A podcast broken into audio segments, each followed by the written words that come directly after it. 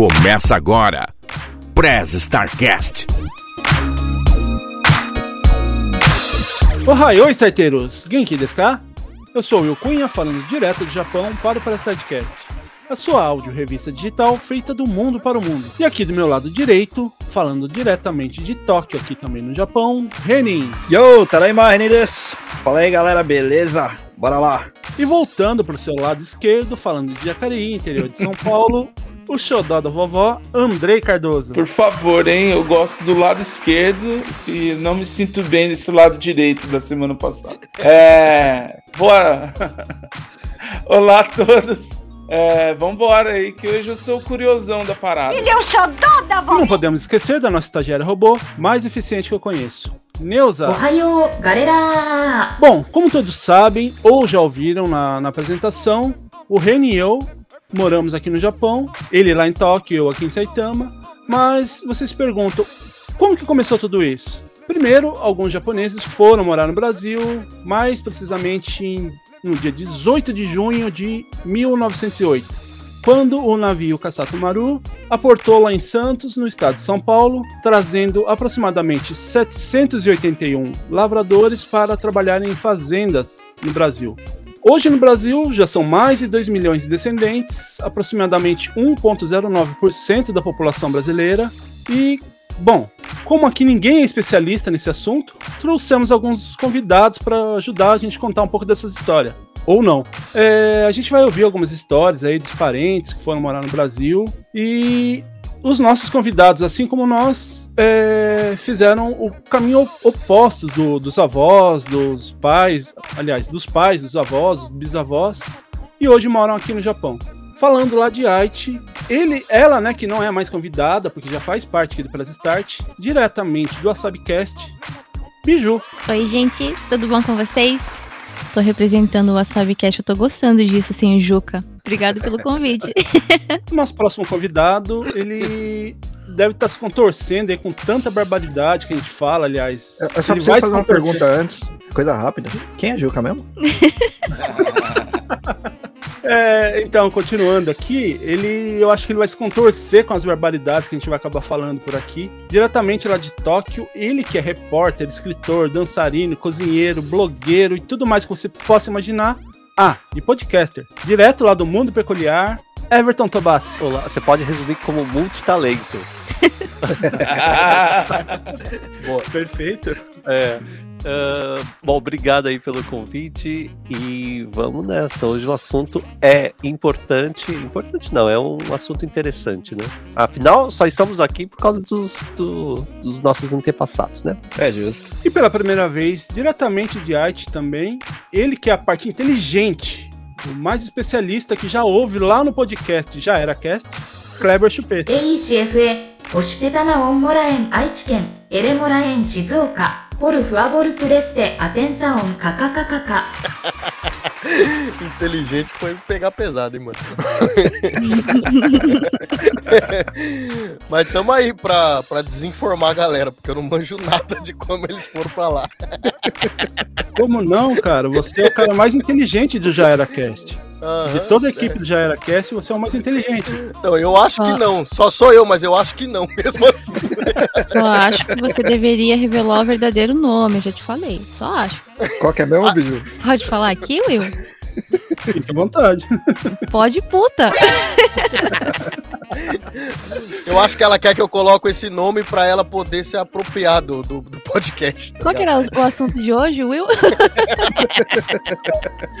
Bom, então sejam bem-vindos todos ao episódio. Obrigado por topar aí gravar com a gente e né, bater esse papo. Mas antes de irmos pro papo, vamos de recadinho? É, Andrei, caso os starteiros queiram entrar em contato com a gente, como que eles podem fazer? Bom, Will, é só mandar mensagem pra gente pelo e-mail, nosso e-mail, arroba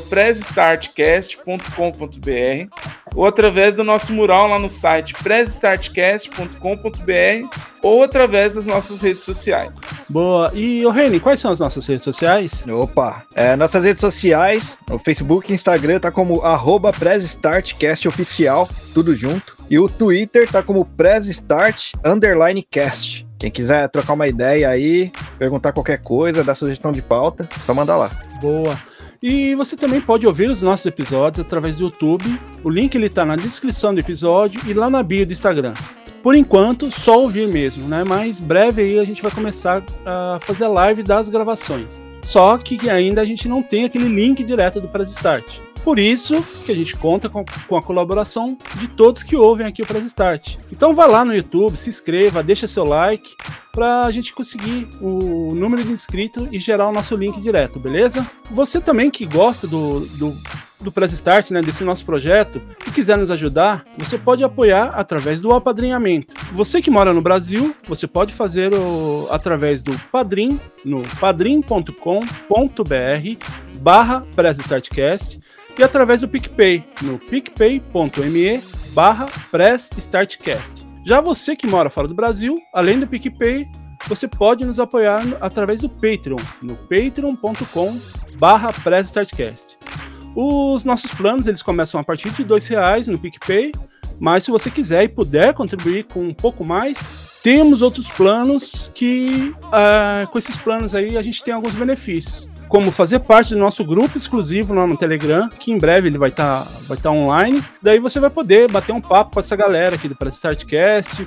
Você vai poder participar dos sorteios que eventualmente a gente vai fazer. Assim que o grupo estiver no ar, você vai ter acesso antecipado aos episódios. E quem sabe episódios exclusivos aí para os padrinhos, né? Vai que, que a gente consiga fazer aí aquele proibidão ou Press Start mais 18, né? Ah, eu não participo.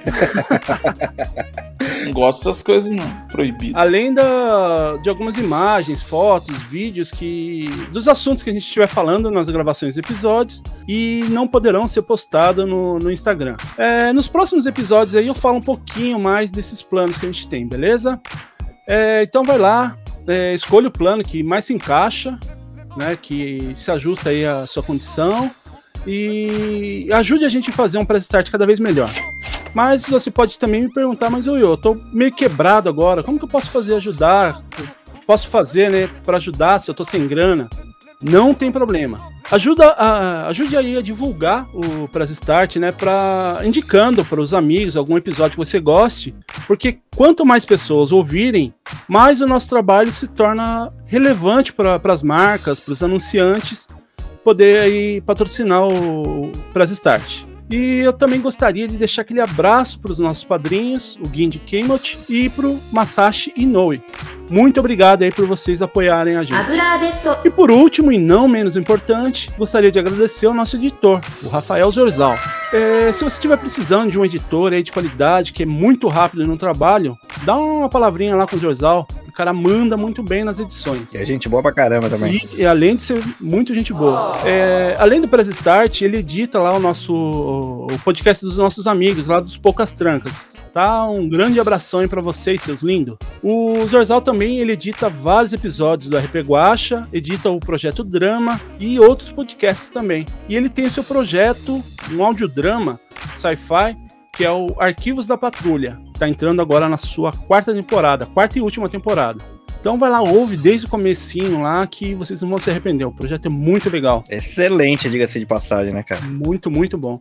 Então, se você estiver precisando aí de editor, fala lá com o Zorzal, beleza? Chega então de enrolação, porque as apresentações já foram feitas, os recadinhos também já foram dados e bora pro episódio? Neuza, traz start. Lisa comigo, chefe.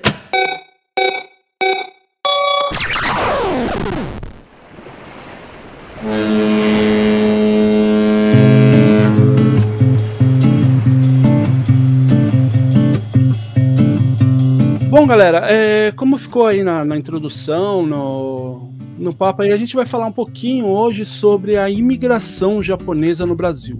Que até por, por esse motivo, por esse acontecimento, que hoje nós que moramos aqui no Japão podemos estar aqui, né? Que iniciou com os descendentes aqui, os ascendentes do- do- da galera toda aqui, porque eu não, eu não tenho descendência japonesa, nem eu, nem o Andrei, né?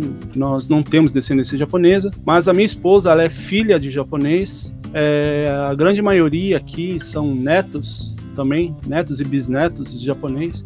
Então a gente vai bater um papinho e até como eu falei na introdução, agora dia 18 de junho foi o dia da imigração japonesa no Brasil. Pra gente iniciar o papo então, ô Everton, fala um pouquinho pra gente aí sobre a, a imigração japonesa, você que é o, o, o cara. É o mais inteligente de nós aqui, né? Eu já vou deixar claro, eu não sou historiador, mas é, eu fiz essa pesquisa para o meu livro, o meu primeiro livro, na verdade, que é a história da mídia brasileira no Japão. Então eu começo contando é, por que, que os brasileiros estão aqui. Bom, como o Will disse, os uh, japoneses foram ao Brasil em 1908, comecinho do século passado. É, na verdade, o, o navio Kasatomaru deixou o porto de Kobe no dia 28 de abril de 1908. Ele levou aí 50 e 52 dias, né? Chegou no dia 18 de junho que é considerado o dia da, do imigrante japonês, né? Então, foram 781 imigrantes nessa primeira leva. E só para dar um contexto, uh, o Japão, nesse comecinho do século passado, ele estava longe de ser um país eh, de ponta, era um país muito pobre, né? Era, não era uma potência econômica. Então, a guerra com a Rússia tinha uh, deixado o país mais pobre ainda. Não tinha muita comida, não, as pessoas. Enfim, o Japão era um país pobre. Então, uma das soluções foi enviar é, imigrantes japoneses para outros países. No caso do Brasil, o Brasil ele vinha de um, do fim da, da escravatura, então as fazendas de café precisavam de mão de obra. Uh, os primeiros imigrantes uh, que na verdade tinham ido para trabalhar nessas lavouras foram os italianos, mas italianos espertos, né? Eles não foram como trabalhadores, não quiseram aquele serviço braçal. E, e aí logo depois fizeram esse acordo uh, com um na verdade, era um importador de café, um japonês que importava café. E aí mandaram a, a primeira leva, foi no Kasatumaru, é, e chegou no dia 18 de junho de 1908. Uma, uma coisa interessante, isso está em todo quanto é lugar, na, nos livros de história. Quando os imigrantes japoneses chegaram, era festa junina, né, no Brasil. A gente está no, no, período das festas juninas. Então eles chegaram de noite e estavam soltando fogos. Eles acharam que estavam soltando fogos para recebê-los. Eles se sentiram assim acolhidos. Ah, meu Deus. Já começou aí a, a embelação japonesa, brasileira aí, né, enganando todo mundo já. Não diria enganando, né? Mas enfim, os japoneses foram uh, em busca de dinheiro. A propaganda que era feita aqui é que lá o dinheiro nascia em árvores, que na verdade era o café. O café realmente dava muito dinheiro, mas não para os trabalhadores, né?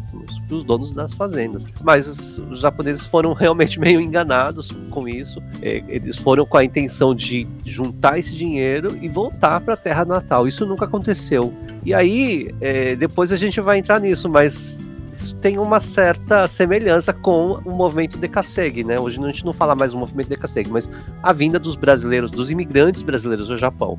No começo eles vinham trabalhar em fábricas, juntar muito dinheiro, naquela época era o fim da bolha econômica no Japão, então ganhava-se muito nas fábricas, e aí o pessoal voltava para abrir um negócio, comprar uma casa, e isso foi se espalhando, mas é, conforme esse movimento da vinda dos brasileiros ao Japão foi crescendo, as pessoas foram adiando a volta, adiando a volta, e você tem aí pessoas como acho que a Biju tá o quê? 30 anos aqui, nasceu, sei lá, praticamente aqui.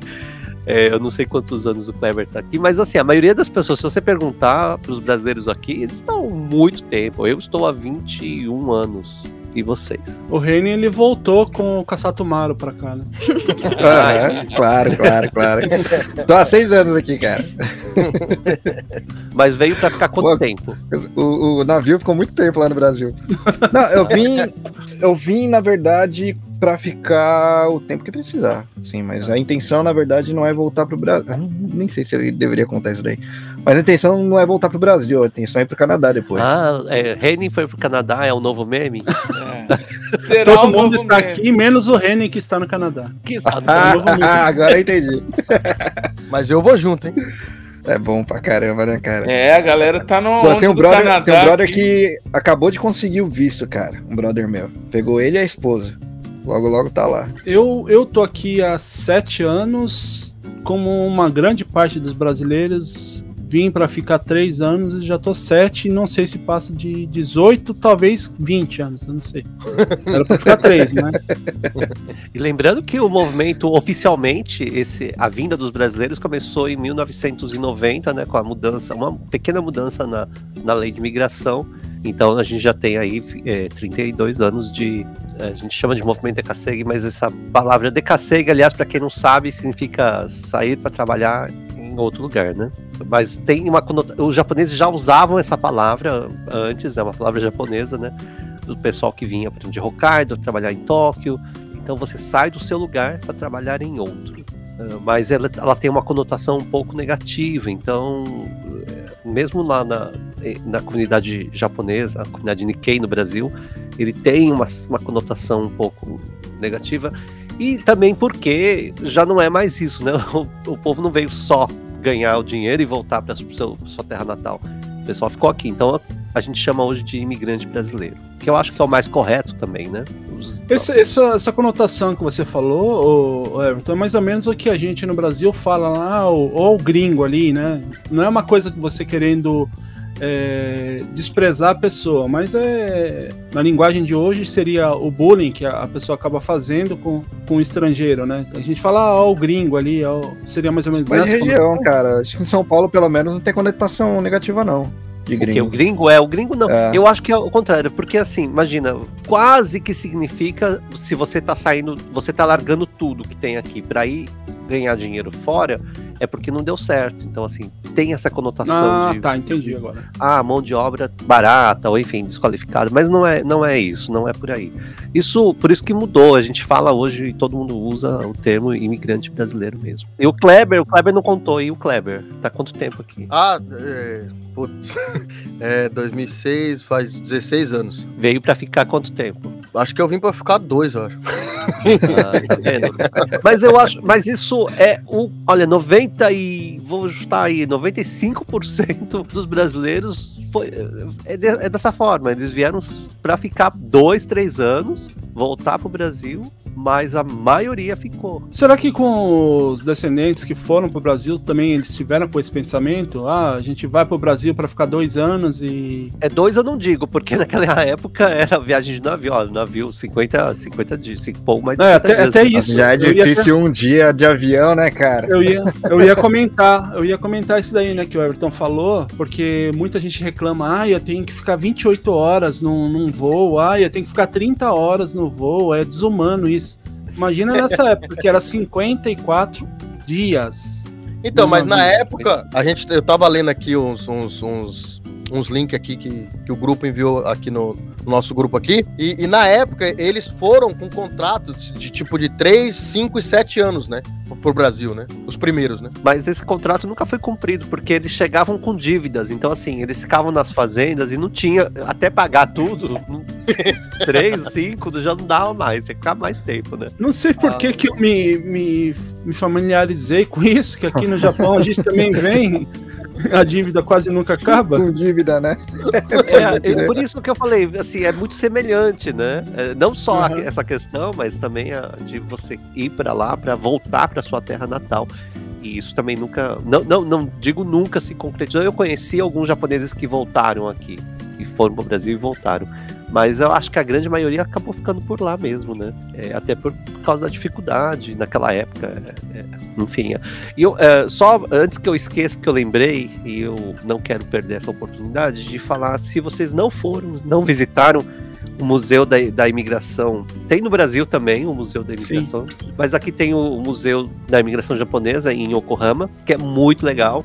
E tem em Kobe, o, o local que os japoneses ficavam para se adaptar antes de pegar o navio, ali é um museu também. E é muito legal, muito interessante, interessante vale a pena. Aliás, Kobe, para mim, é uma das cidades top 3 do Japão, vale a pena visitar uh, depois do terremoto. Né? 94, se eu não me engano, né? Foi todo renovado, então assim, é uma cidade muito bonita. E esse, esse local, né, que é o centro do imigrante, centro de imigração, não sei o nome exatamente, lá em Kobe, ele foi todo construído, se vo- quando você anda nos corredores, ele parece que você tá dentro de um navio. Ele é a Legal. réplica perfeita de um navio, porque era para as pessoas começarem a se adaptar. A viagem era longa, então eles ficavam ali dentro se adaptando, tendo aulas de português, enfim, para fazer a viagem de navio. É muito legal. Caramba, que da hora. Gente, vocês falaram da Biju, mas ela não falou aí do, Ah, é do tempo, de como ela foi parar aí no Japão, né, Biju? Fala aí pra gente.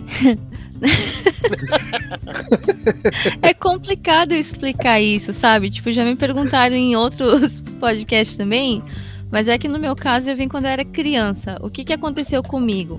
Eu dormi, acordei, tava no aeroporto, cheguei, tá no Japão. tipo, foi isso que aconteceu comigo. Eu tinha seis anos, então foi tudo muito rápido.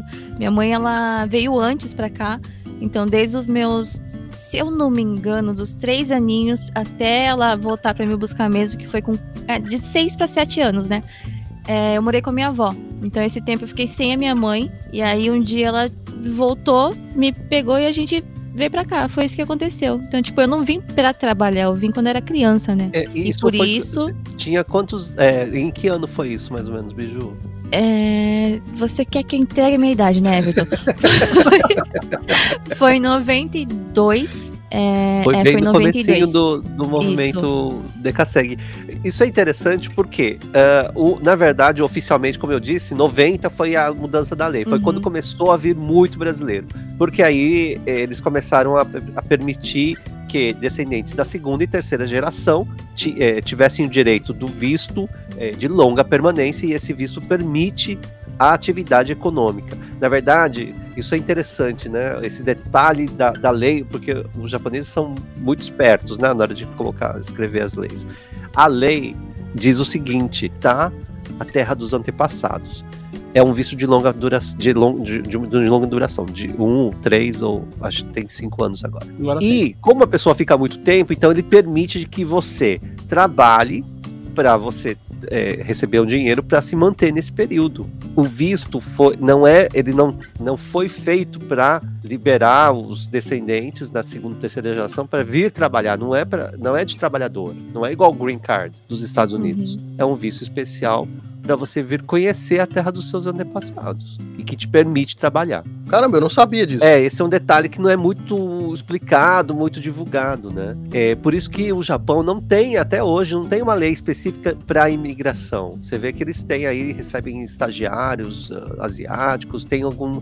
O Japão precisa de mão de obra estrangeira, porque senão não move a economia. O Japão, a cada ano, diminui o número de crianças, enfim, esses problemas todos que dá um outro podcast.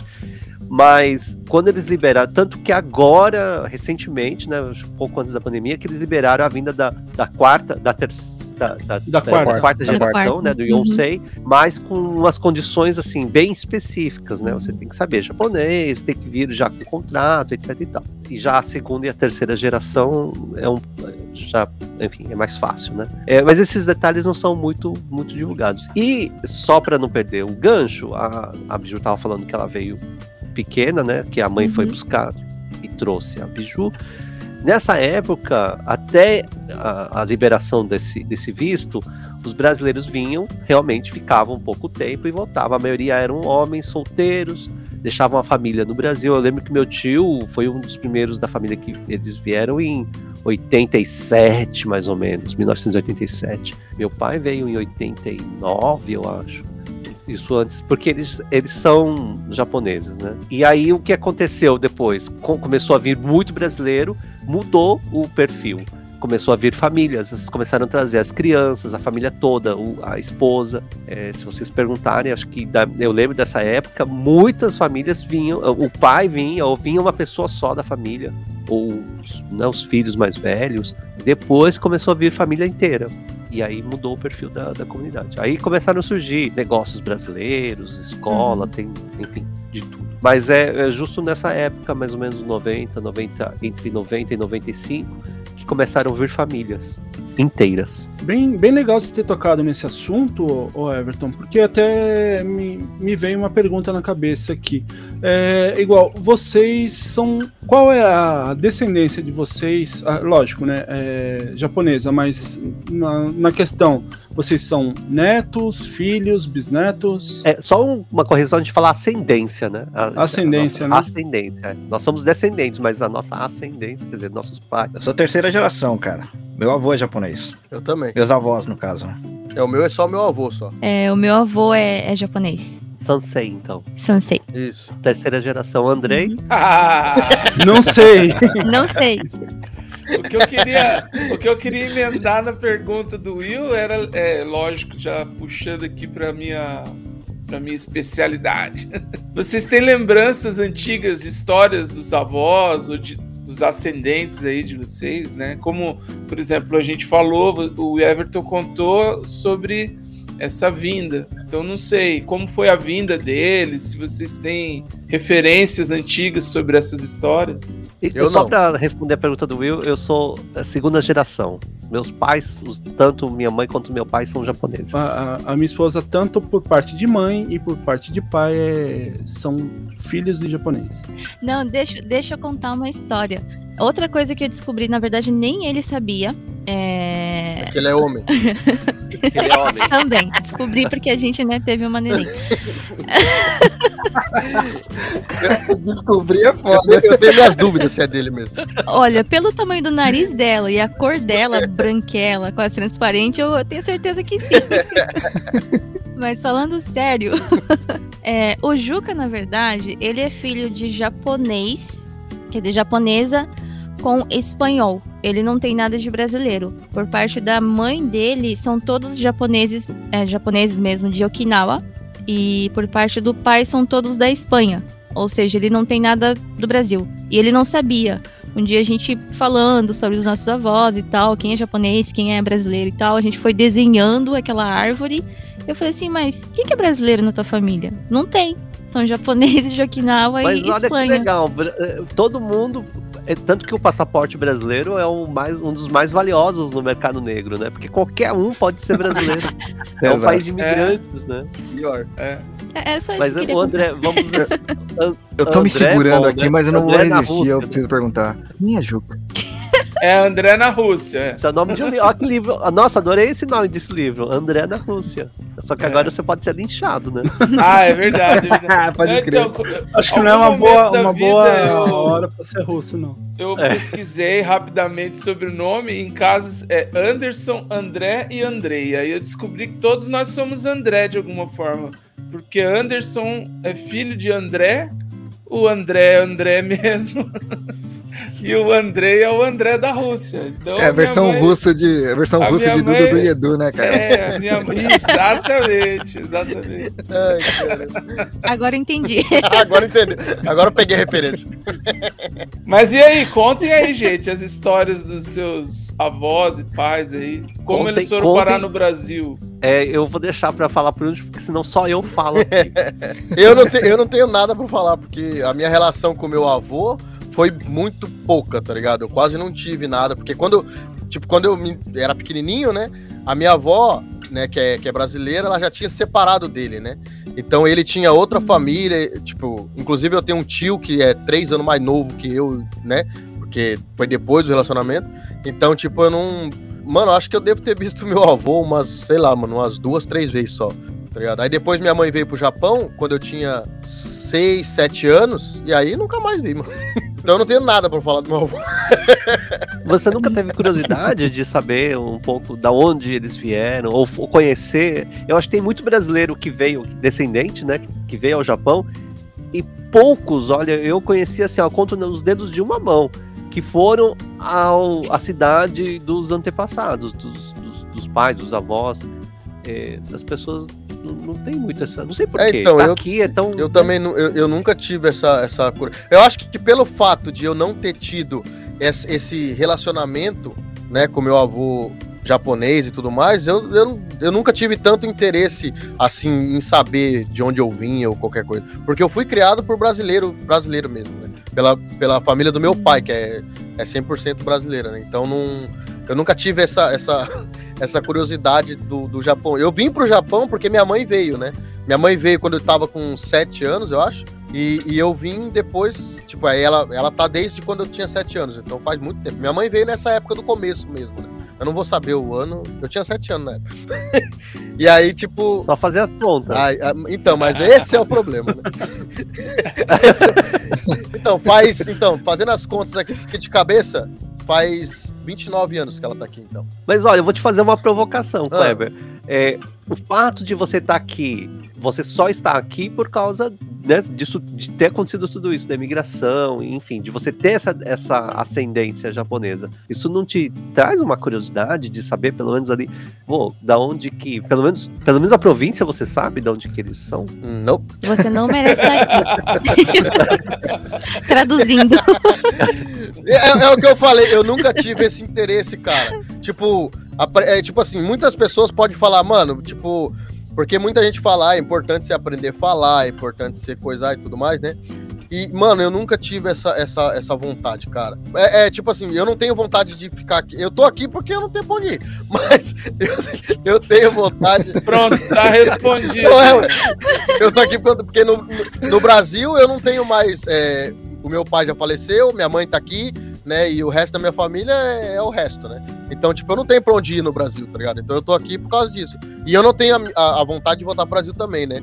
Mas, tipo, eu só tô aqui por enquanto pra poder levantar uma grana e ir pra, pros outros lugares. E pro Canadá. Ir pro Canadá. Pro Canadá.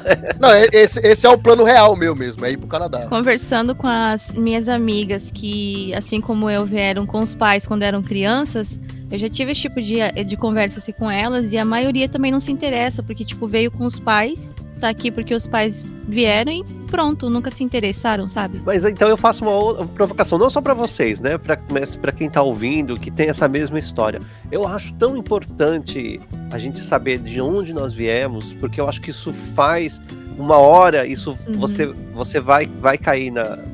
Vai cair isso na sua cabeça de, de você entender melhor, porque isso você vai construir o seu, a sua personalidade. É, Uhum. você saber de onde você veio, pra onde você vai, isso te. te Bom, o, An- o- André, né? Eu ia chamar de André de novo. O, o Andrei pode até falar um pouco mais sobre Errado isso, não tá, só tá traduzido, né? É, então. Por isso que eu botei a né? historinha do nome. Exato. Porque eu acho que é muito importante, assim, um- eu demorei também pra ir atrás das histórias, mas hoje eu vejo, eu, eu tenho muito mais curiosidade hoje de saber mais, né? Eu sei bastante coisa, então eu até pensando em escrever um livro, porque assim, tem umas histórias muito fantásticas até da família.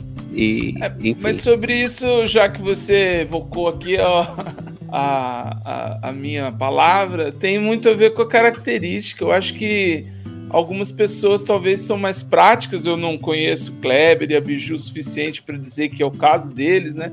Mas que às vezes está mais relacionado ali às coisas do dia a dia ou em questões práticas, como eu falei. Em algum Mas momento da vida pode ter esse despertar aí, né? De ir atrás do- das suas origens ou de é, da, da, da origem da família, porque de fato isso tem a ver com o que o Everton falou de você se conhecer, enfim, é, enraizar mais a sua história, né? Você ir mais a fundo sobre como é, a- de onde você veio e tal. né? Mas eu entendo que vai da característica, né? Tem gente que talvez passe a vida toda sem esse interesse Uhum. pela característica própria, assim, de estar mais ligado a outras questões. Mas é importante, como o Everton falou, né? tu- tem, tem, tem o seu valor ali. E é até uma questão, assim, de. é, que, que pode levar para outros caminhos também, mais filosófico, espiritual, né? De você saber ali as É, suas esse origens. negócio do autoconhecimento, né? Eu acho Exatamente. nossa, é, é tão, tão bom. É, eu, importante. graças, graças aos meus pais, eu tive a oportunidade de conhecer a cidade do meu avô quando eu tinha 9 anos, a idade da nossa filha, agora a Sofia, né? Ela tá com 9 anos também. É, a gente simplesmente pegou um carro e viajou. A gente mora em Aichi, a gente sempre morou em Aichi, e a gente foi até Kumamoto, que é longe pra caramba. Então foi viagem assim de tipo uma semana direto no carro. A gente comeu, a gente dormiu, a gente tomou banho no carro, fez tudo no carro para poder conhecer lá. E depois que eu fui na cidade do meu avô, que eu já sabia onde era a cidade e tal, aí eu comecei a ter essa curiosidade de querer saber mais. E eu sempre fui curiosa, então, das vezes que eu fui pro Brasil, eu enchi o meu avô de perguntas. Hoje, infelizmente, ele já não tá mais aqui. Mas eu enchi ele de perguntas da época que ele tava indo aqui no Japão, com quantos anos ele foi para lá, como foi a viagem, como foi o começo lá e tudo mais, né? Então, tipo, eu, eu pude ter essa. Com o empurrão dos meus pais, eu pude ter essa curiosidade. E até hoje, na verdade, eu vivo pesquisando na internet De também. que cidade de, de Kumamoto? Asso, que fica bem lá no Asso, Assozan, né? A montanha mais conhecida por lá, né? Nossa, meus pais, meus, meus pais, meu pai, né, na verdade, é de Amakusa, em Amakusa. Kumamoto. Ah, Sugoi, então é de Kumamoto também. Por isso que somos inteligentes. Ah, é bri- é verdade, né, Everton? des- desculpa aí, né? Mas assim, eu levei um susto quando eu fui conhecer o lugar, porque eu não sei se vocês já ouviram falar sobre esse Assozan. E tem outras também, na verdade, ali em volta, montanha, né? Que é, eu não vou dizer agora em que ano que teve a erupção, que fala em português. É isso. Tipo, quando a gente chegou, tinha umas casas assim da época que tava só o telhado pra cima da, da, da cinza, sabe? Tava tudo soterrado. Então, tipo, era onde ele estaria. Ou seja, não estaria, talvez, né? Por isso, né? Então era um lugar o, bem. O, o Renin pode saber, ele, ele tava lá nessa, nessa época. É, eu tô esperando o Reni vir com, com, com a história. Sabe a história? É. Cara, meus avós, na verdade, eles foram pro Brasil quando eles ainda eram crianças, né? Minha avó, ela era criança de colo ainda, então ela não tem Nossa. lembrança nem, não tinha, né, lembrança nenhuma do Japão, porque ela já faleceu. Na verdade, é, os meus avós já faleceram, né? Uhum. E o meu avô, ele era criancinha também, cara. Ele não lembra muita coisa do Japão, não. Mas ele, por causa do pai dele, ele sabe algumas histórias da, da família daqui, né? Eles eram de Nagasaki. Nossa. E, cara, família Matsuyama, isso daí eu fui descobrir bem depois. Meu pai me contou depois também. Que era uma família menor que servia samurais, no caso, né? Então a gente tinha é, katana da família. Só que, assim, o katana das famílias menores, na época da Segunda Guerra, elas foram recolhidas para ser derretido o aço para usar em armas, né? Em armas Hum. modernas e tal. Caralho, Então, que merda. pois é, cara. Mas depois que a guerra passou, eles armas fizeram uma réplica. Pois é.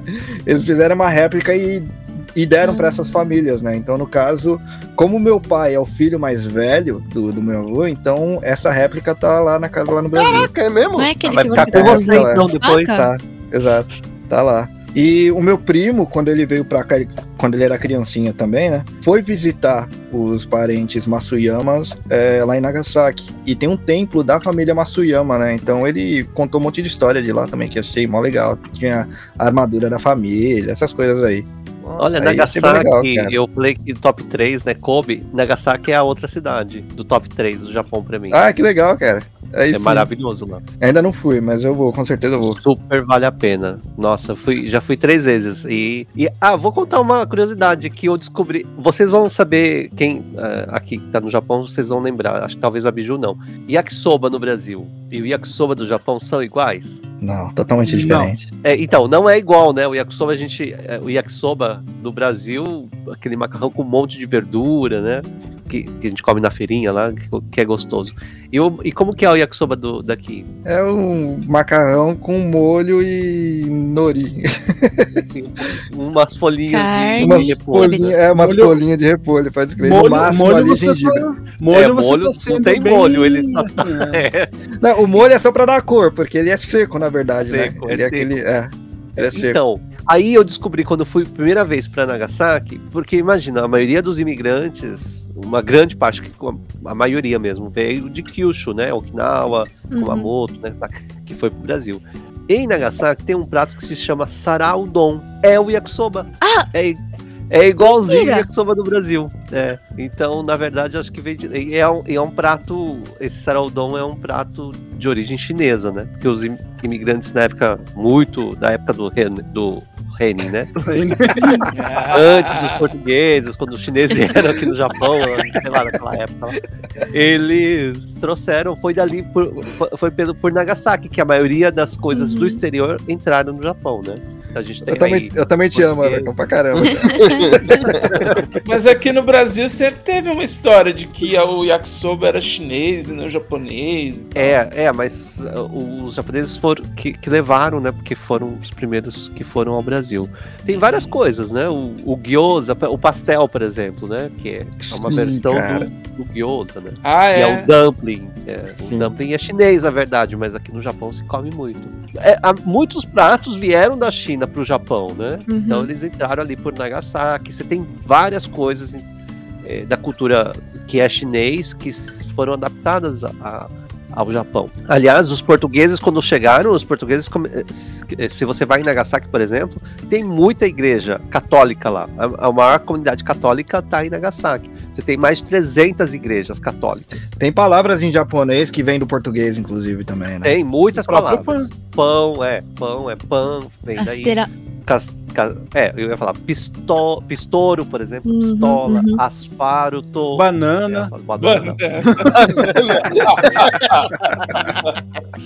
botão, Banana é a palavra mais universal que existe. Né? Piano é é a mais banana universal. banana. Piano é É. mais do que banana? Piano é mais que banana. Caramba. Porque É. tem lugar que fala plátano, né? Em espanhol. Ah, é verdade, é verdade. Piano é piano no mundo todo. Ah, é verdade. Mas assim, contando um pouquinho dessa parte da, da história aí também, é, como eu falei, né? O pai da, da minha esposa, ele era japonês, ele foi pro Brasil muito pequeno. Se eu não me engano, foi com 3 ou 4 anos. E a gente já morando aqui no Japão, a gente conseguiu proporcionar para ele a vinda do, do Brasil para cá. Então, a primeira vez que ele veio, é, em 2016, se eu não me engano, é, ele queria, ele tava animado pra caramba, porque ele é de Tóquio. É, Ele é de Tóquio em Shi- Shinjuku. Nossa, Aí a gente levou ele até lá, algumas coisas assim. Acho que vinha alguns flashes na cabeça dele, mas lógico, né? Que com Hum. quatro anos Mudou você muito, não tem. né? Mudou muita Uhum. coisa. Então, ele meio que deu aquela decepcionada. Né, de- do Uhum. fato do. Acho que estragou um pouco do que ele tinha, aqueles flashes na cabeça, né, na memória, e chega aqui tá tudo totalmente mudado. Mas a, a gente conseguiu, né, proporcionar isso daí pra ele, porque infelizmente ele já faleceu. Ele veio pra cá duas vezes que a gente trouxe ele pra cá. Daí a primeira vez ele quis ir lá, a gente levou, não conseguiu achar parente, essas coisas, até por causa da idade. Ele já veio com mais de 80 anos pra cá. E então a gente passeou um pouco ali por Shinjuku e alguns outros lugares e eu acho que aquele ali já deixou ele bastante feliz. E, e nessa questão de história, de memória, vocês têm alguma alguma história assim que seria legal dessa parte do com os avós, né? Ou pais, com, com esse contato aqui com o Japão?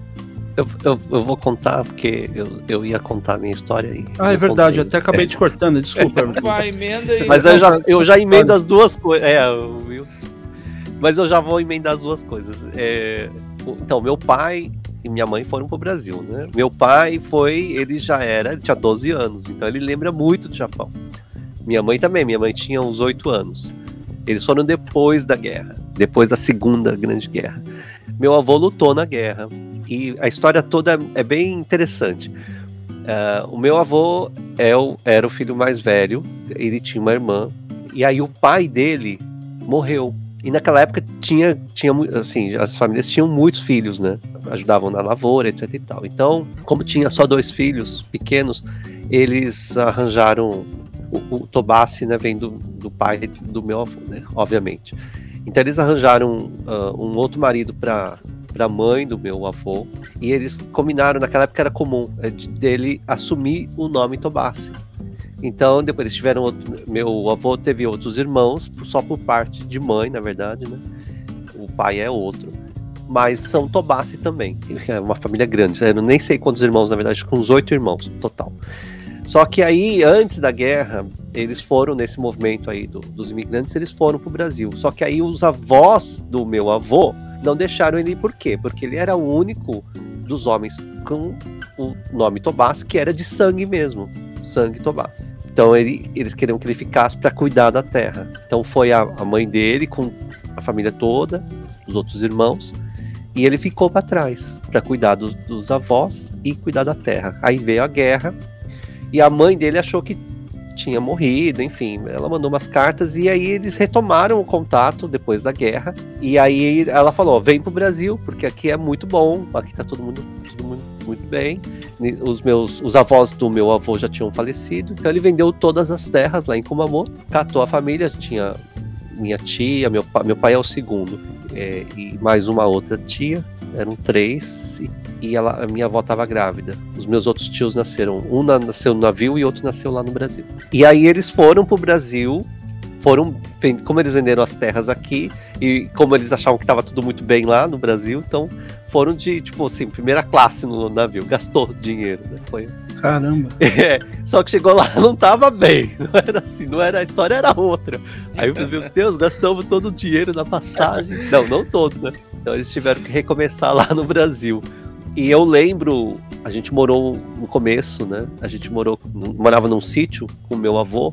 Minha avó faleceu quando eu tinha uns dois anos, mas eu tenho lembranças dela. E ela faleceu porque a minha avó ela fazia dança japonesa. Ela era especialista em dança japonesa. Aqui no Japão ela lá, lá em Kumamoto era, era meio famosa, parece. E aí foi no ano que o imperador Akihito, que era o príncipe herdeiro na época, ele ia pro Brasil como príncipe herdeiro. Chamaram a minha avó para ser a coreógrafa e fazer uma apresentação de dança com outro. Pô, que legal, cara. E ela ficou, ela tinha problema de pressão alta. Ela ficou, é, passou mal com isso. Ela ensaiou tudo alguns dias antes, semanas antes da chegada do príncipe herdeiro. Ela morreu de emoção, né? Porque naquela época os japoneses, nossa, imperador, na família imperial era eram deuses. O Japão é, teve, até acho que o André vai citar depois, tem um livro aí do Fernando Moraes, Corações Sujos, fala dessa briga que teve dentro da comunidade Nikkei japonesa no Brasil, dos que acreditavam que o Japão não tinha perdido a guerra, porque é impossível, o imperador era Deus, como que perdeu a guerra?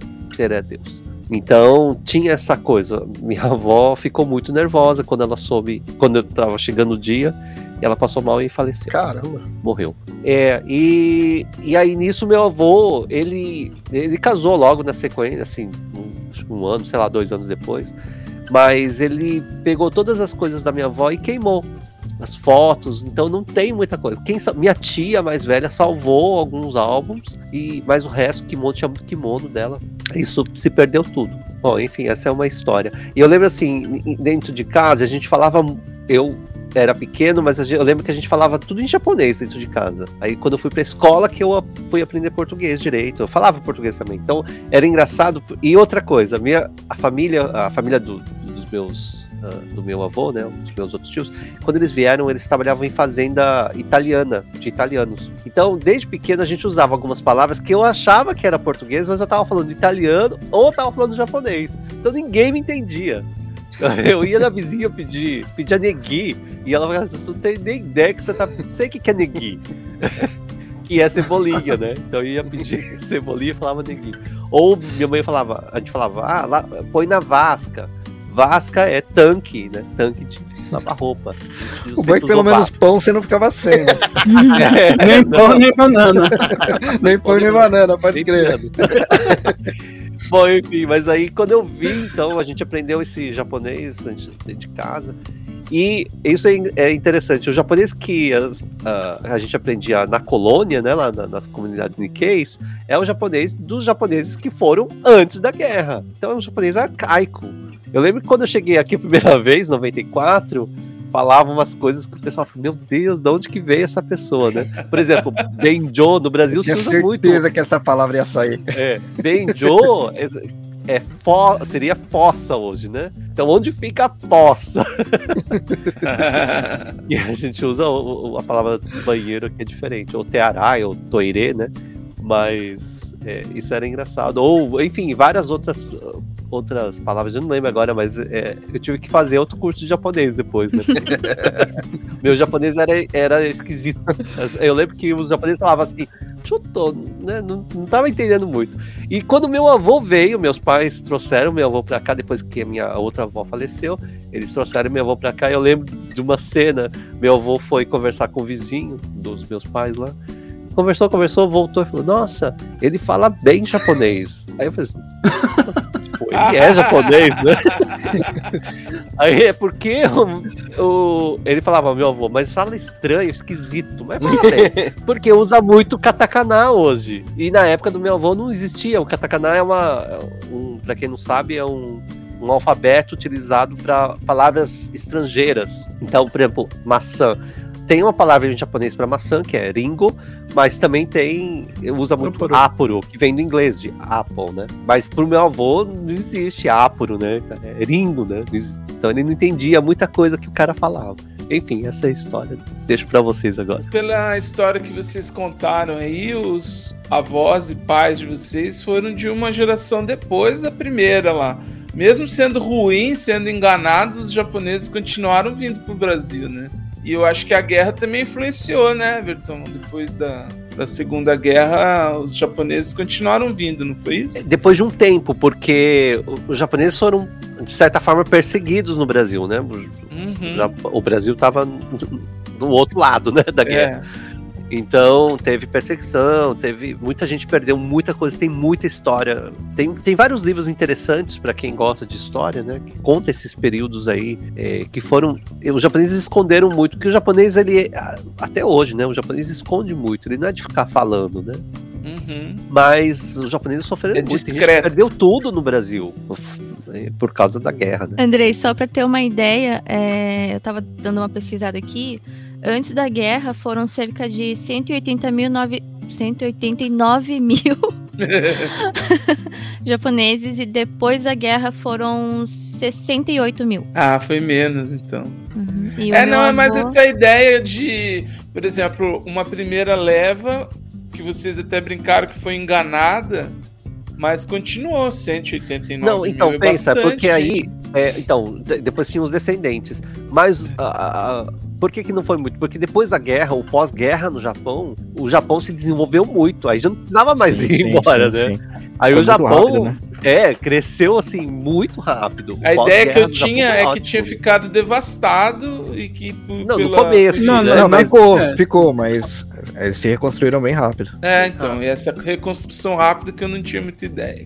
É rápido porque, ó, imagina, na década de se- 60, no final de 60, 70, o Japão já era uma potência. Sim. Né? Então aí você tinha o quê? 30, 40 anos, sei lá, no máximo 40 anos depois da guerra. É um período muito curto, né? É verdade. Hoje é época de uma obra aí no Brasil, né? Esse- essa época de evolução que teve do Japão é a época que um, um governo leva aí pra fazer uma obra aí, né? Ah, sim, agora eu entendi. 30, 40 anos aí, né? Não, pelo amor de Deus, a gente vê aí essas histórias de terremoto ou de alguns desastres naturais, o tempo que os japoneses levam, né? Esse, esse preparo, né, que tem pra arrumar, pra reparar as coisas. Pelo amor de Deus. É, aqui o Japão, ele investiu ah, em- educação. Uhum. Então, é, porque as escolas foram destruídas, os, na época da guerra, os estudantes iam para a guerra, né? As crianças iam para as fábricas de armamentos. Então, o no pós-guerra, o Japão investiu em educação. E aí, acho que é a solução, né? E Sim. Tá aí, é simples, investir em educação. Eu vou jogar uma outra pergunta aqui, não sei se vocês iam perguntar alguma coisa, mas ou se alguém ia falar alguma coisa, mas eu vou jogar a pergunta, vocês podem falar. Até antes de você lançar a pergunta, eu queria até perguntar pra Biju, né? Porque em outros podcasts ela falou um pouquinho sobre. Até ela comentou no comecinho do episódio sobre essas experiências que ela tinha com os avós dela no Brasil, né? Que como a, a mãe dela tinha vindo pra cá, ela viveu boa parte com os avós lá no, no Brasil, né? Então, você podia contar um pouquinho pra gente dessa, dessa parte, né? Porque a, a sua avó, o seu avô, né? Ele Uhum. era daqui do Japão, né? Sim, senhor. É. então, na verdade, o meu avô, ele foi antes da, da guerra. Ele foi com 21 anos. Toda vez que eu perguntava pra ele, o que ele mais falava é que, ai, prometeram lá, prometeram o paraíso pra gente, e a gente chegou aqui e era o inferno. Tipo assim, eles chegaram meio que que nem o Everton comentou, né? A, a café dá dinheiro, era tipo isso. É, aqui, Nikaneganaru, era o que ele sempre falava pra mim. Então, tipo, quando a gente tava até fazendo café em casa, ele brincava, ah, dá uma olhada, vira a latinha, vê se não cai dinheiro. Tipo assim, porque foi bem diferente o que prometeram aqui e o que ele viveu lá. E tem outra questão também que eu preciso comentar aqui, que eu não sei se foi só com meu avô, com o pessoal que ele viajou, mas ele veio na época que, além da passagem que estavam oferecendo, é, tinham as outras passagens que eram super, tipo, muito baixo o valor. Que ele me contou que eles pagaram, tipo, era coisa assim de. Hoje em dia, né? Coisa assim de 2, 3 ienes. Ou seja, hoje em dia não vale nada isso, né? E na época também. Por uma bala. É, na época também ele falou que era bem, bem barato. Mas tinha essa outra passagem. E eu acho que no caso do meu avô e a família dele, eles vieram meio que. Não muito. Como fala? Meio. Não é ilegal, mas tipo, veio um pouco diferente, sabe? Das outras pessoas que viajaram pra lá. E o lugar que eles ficaram também lá. Acho que no começo eles foram pra São Paulo. Mas lá as lembranças que ele tinha, assim, eram. Nossa, era coisa de escravo mesmo, sabe? De tipo pedir comida e a pessoa jogar no chão pra você comer. Era onigiri amassado, tipo, coisas assim. Então, sempre que eu perguntava pra ele, ele falava que, tipo, ah, japonês não presta, mas brasileiros também fizeram coisas erradas. Só que ele me contava também que na fazenda que ele chegou a trabalhar depois, que parece que ele fugiu da primeira, aí foi parar numa fazenda de japonês que era plantação de. Eu não vou lembrar agora do que, que era. Mas lá os japoneses também maltratavam eles. Então, tipo assim, ele sofreu na mão de brasileiro, mas também sofreu na mão de japonês. Qual foi a pergunta, Will, que eu esqueci? Não, mas é, é exatamente isso. Era é essas histórias, essas histórias que. E, e olha que Bom. coisa, acontece até hoje isso, né? Aí, Né, tipo, Reni? eu fiquei sem a minha. Reni? É assim, Reni? Exploração. Deve é. ser, deve ser. Tá todo mundo falando que sou eu pra discordar. Então, é, eu fiquei morando um bom tempo com os meus avós lá e mais alguns tios, acho que três tios. Que a minha mãe ela tem um monte de irmãos, eles são em nove, né? E mais da metade estava aqui pro Japão já, e o resto, os menorzinhos, tava tudo lá e eu também. E nessa época eu cheguei a estudar em escola, creche né, japonesa, que ficava na esquina da casa da minha avó, mas também tinha o meu avô dentro de casa. E aconteceu a mesma coisa que aconteceu com o Everton. Eu cheguei no Japão achando que eu sabia falar japonês. Só que era um Nihongo antigo, além de ser antigo, era de Kumamoto. Então, tipo, por exemplo, aqui a gente fala steru, lá eu, tinha, eu tava acostumada a falar hokaru. Ou então, meu avô vivia me dando bron- bronca e ele falava assim, Nashioto, que é tipo, o que, que você tá fazendo? Só que no Japão a gente fala nani shiteru no? Então, tipo assim, eu cheguei na escola me achando, conversando com todo mundo, e todo mundo tinha a mesma reação, tipo, boca aberta e, tipo, essa estrangeira zoiuda tá falando, falando aí. É, era bem assim. E Do mato, segundo- né? A menina Pois do mato. é. Uhum. Então, segundo É, a minha tinha outra mãe. coisa que eu falava era Goto-san. E. é, que eu acho que é de Kumamoto, que eles falam que é Goto-sama, né? Na verdade. Aham. E a gente falou sempre, falou Goto-san. E aí eu lembro que estava comendo e, e eu comi rápido. Tinha umas amigas da minha mãe, eu falei Goto-san. E elas, ah, ah Goto-san, mo, que, que mascara. elas acharam que tipo, Goto-san era o nome de uma pessoa. O, o Goto, o senhor Goto também está chegando para comer com a gente. Mas eu passei por isso também. Então eu tive aquele tempinho aqui quando eu cheguei de estudar do zero, aprender, aprender de novo. Fora que a creche que eu estudei, a maioria dos professores eram de Osaka, então misturou também. Então, tipo, era aquele japonês super feio, né? Aí eu tive que estudar do zero de novo. E, tipo, na época que eu cheguei em 92, quase não tinha estrangeiros ainda. Pelo menos em Toyota, onde eu morei, eu fui morar. Na minha escola eram poucas crianças estrangeiras. E eu, branquela, sardenta, zoiuda, né? Tipo, bem diferente, querendo falar japonês. Então, eu cheguei numa época, assim, que o bullying de verdade, tipo assim, existia. Então, tipo, foi bem difícil. Mas como eu tinha essa história toda do meu avô que sofreu lá no Brasil, eu, pequenininha, pensava assim, ah, ele sofreu lá, acho que eu tenho que sofrer aqui também, né? É normal, né?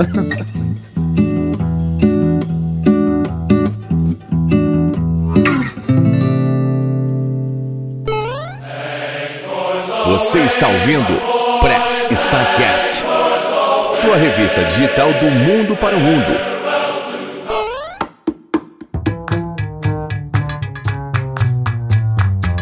Mas diga aí, Everton, o que você ia comentar agora, por Ah, favor. não, eu ia perguntar isso, é, enfim, da vinda, se vocês têm alguma história é, interessante do avião. Primeira vez, foi- a, a viagem para o Japão foi a primeira viagem de avião. Da viagem tem alguma história interessante, algum perrengue, ou, ou quando vocês chegaram aqui, enfim, que, que vocês, que imagem vocês tinham do Japão e o que, que vocês encontraram? Eu posso cantar primeiro? Eu acho que eu vou passar vergonha, então eu já vou cantar e vou ficar quietinha.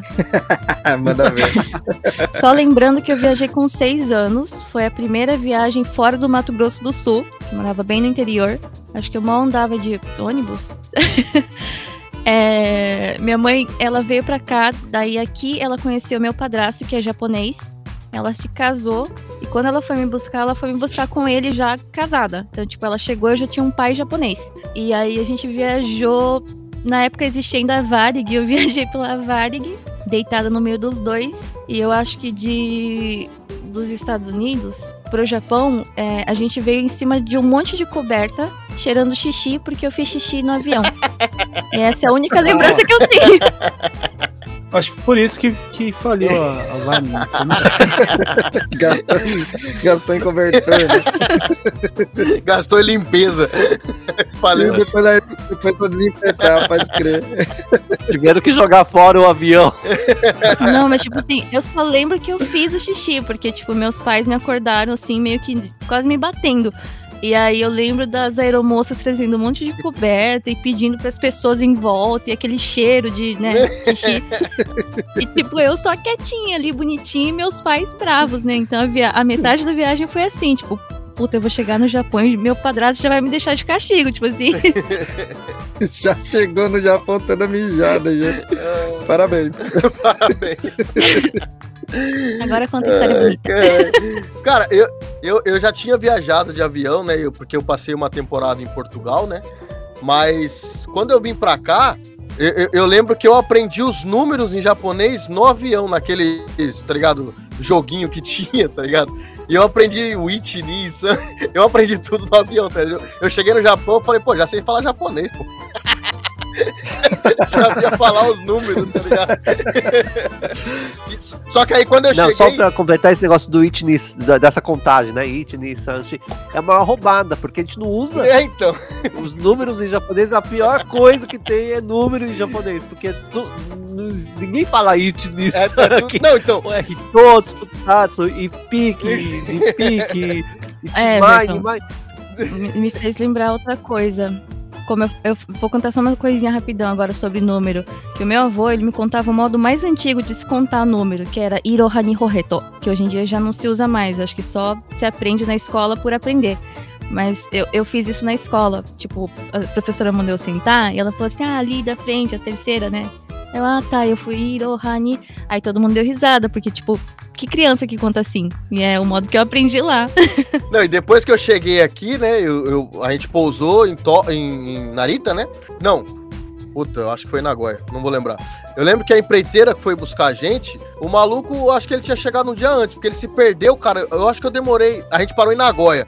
Eu acho que de Nagoya até Toyohashi, cara, a gente levou umas seis horas pra chegar, tá ligado? O maluco não fazia ideia que ele tava fazendo, tá ligado? Hoje em dia eu vejo assim, eu falo, caraca, mano, o cara era muito Zé Ruela, mano. Eu demorei. Eu tinha, Hoje em dia tem GPS, não, né? então, mas, mas, tipo assim, eu tinha acabado de chegar, tá ligado? Tava cansado pra caramba. Aí entramos no, na wagon da, do, do, do Tantocha lá e nunca chegava no, no Apato, tá ligado? E eu tava, na época que eu vim, eu tinha a minha, a minha filha mais velha, na época ela tinha dois anos, tá ligado? Eu tava com a criancinha de dois anos, né, com a minha ex, tava morrendo e a gente nunca chegava. Eu falei, caramba, mano, o Japão não é pequenininho, né? Tipo, você. o bagulho não chega, tá ligado? No lugar eu falei, caramba, tá atravessando o Japão, não é possível, cara. E aí, aí depois o cara falou assim: não, então, é que eu, eu perdi uma. Porque aqui, pra quem não sabe, as, as Expressway, né? As Via Expressa, né? Se você errar uma saída, você tem que dar um puta rolê pra chegar de volta, pra dar o retorno. E aí o cara falou, não, é que eu errei o bagulho lá e agora a próxima é só daqui não sei quantos quilômetros. Eu falei, nossa, mano. Tipo, eu falei, ah, vou dormir.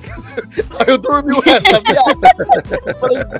Aí a gente chegou de a gente chegou de dia em Nagoya e de noite a gente tava, tipo, chegando em Toyohashi, tá ligado? Hoje em dia, você, Nagoya pra Toyohashi, você leva, tipo, duas horas, tá ligado? E é uma Kosoku só, você, você, você tem que acertar uma, uma saída só, tá ligado? Uma entrada, se você acertar, você chega em Toyohashi. O cara conseguiu errar uma e, e atrasar o rolê inteiro, tá ligado? Eu falei, nossa, mano, que maluco louco, velho. Chegaram, chegaram pro, pro Chupeta até falaram assim: ah, vamos dar um pulo lá em Nagoya. Ah, não, meu. Um dia de viagem é muito É, Não, longe. é não, longe demais, você tá louco, mano. Nossa, traumatizou, cara. Eu falei, caramba, mano. Aí hoje em dia, né, tipo, eu eu já andei bastante no Japão, né? Assim, entre aspas, né? Chupeta vai pra Coreia, mas não vai pra, É Nagoya. pra Não, então, porque depois eu, eu, eu morei, é, eu morei em Toyohashi um tempo, né? E depois eu cheguei a morar em Nagoya também, tá ligado? E, e aí você vê o- a distância, tá ligado? Porque eu já, ó, eu já morei em Fukui, tá ligado? Que é muito mais longe. E de Fukui pra Toyohashi eu não demoro tanto que o cara demorou de Nagoya pra Toyohashi, tá ligado? O cara demorou muito, tá ligado? Eu falei, mano, você chegou a semana passada, você não faz ideia do que você tá fazendo aqui. Impressionante o Tantoja, cara. Caraca. mano. E ele, aí chegou lá, ele ficou, não, desculpa, desculpa, desculpa. É que eu, eu errei a saída. Eu falei, é, eu percebi, mano. Caramba, mano. Porque você, porque você tem a noção, né, de, de- quando você estuda no Brasil, de que o Japão é um país pequeno, perto do Brasil, né? Porque no Brasil você vai de um estado pro outro, você demora, tipo, pra caramba, né? Só que no Japão é de, tipo, de cidade em cidade é uma, duas horas, né? E, tipo assim, o bagulho demorou demais. Eu falei, cara, nós tá atravessando o Japão, não é possível, cara. Porque supostamente era pertinho os bagulhos, tá ligado? Nossa, foi, foi, foi uma chegada bem traumatizante, tá ligado? O motorista não era o Juca, não? Quem, Juca? Quem Mas é, é Eu- pra um outro podcast. Eu não sei, eu não sei quem que é Ju. Quando eu cheguei no Japão, a primeira vez eu vim pra visitar meus pais, 94. Eu desci em Nagoya, mas o aeroporto de Nagoya era, era outro lugar, era em Komaki. Ah, só, só, só, só. É verdade. É que agora vir- é, é- é militar agora, né? Então já era mais. Mas assim, eles moravam em Minokamo, em, Gifu, então era perto, assim, do lado praticamente. Tipo, meia É, hora, do ladinho. sei lá, 40 minutos você tá lá, ali, é perto, né? Na 41, você pega 41 e, e vai. É, e eu lembro que nessa. Eu vim com a minha irmã no avião, ah, e é, era Varig, a gente parou em Los Angeles, essa rota não existe mais, que era curtíssima, já sabe 24 por horas, parava, ficava. Oi? A gente já sabe por que, que não existe mais. É, porque a Biju fez isso. Enfim, e aí o avião ainda tinha fumante não fumante naquela época. Ai. Tinha ala fumante. E, e eu, uma história engraçada, eu sempre lembro dessa história, no, quando parava em Los Angeles, a gente ficava numa sala esperando a, a- a troca do avião, né? Ficava ali uns com uma hora e meia, duas horas, não sei, era, era rápido. Ficava ali dentro. E eu lembro que tinha um quiosque ali. Ficava todo mundo numa sala, uma sala grande, né? Um salão. E tinha um quiosque que vendia, enfim, coisas. E eu via um monte de gente ia lá e voltava com umas bolachas enormes. E eu falei assim, vai lá comprar bolacha, né? E aí eu fui lá comprar o negócio, tava lá ouvindo, e aí o pessoal pedia. é, não, sabe, não sabia falar inglês, né? O pessoal na, na época. Naquela época, o pessoal viajava, enfim. Então eles pediam. Ah, queriam Coca-Cola. Então que eles falavam. Putz. Cook, please. E aí a pessoa dava aquele cookie. E aí a pessoa. Então a pessoa. Não, como que eu vou Não sei falar que não é isso, até explicar, então o pessoal paga- já pegava aquilo mesmo. Então todo mundo tinha uns cookies assim.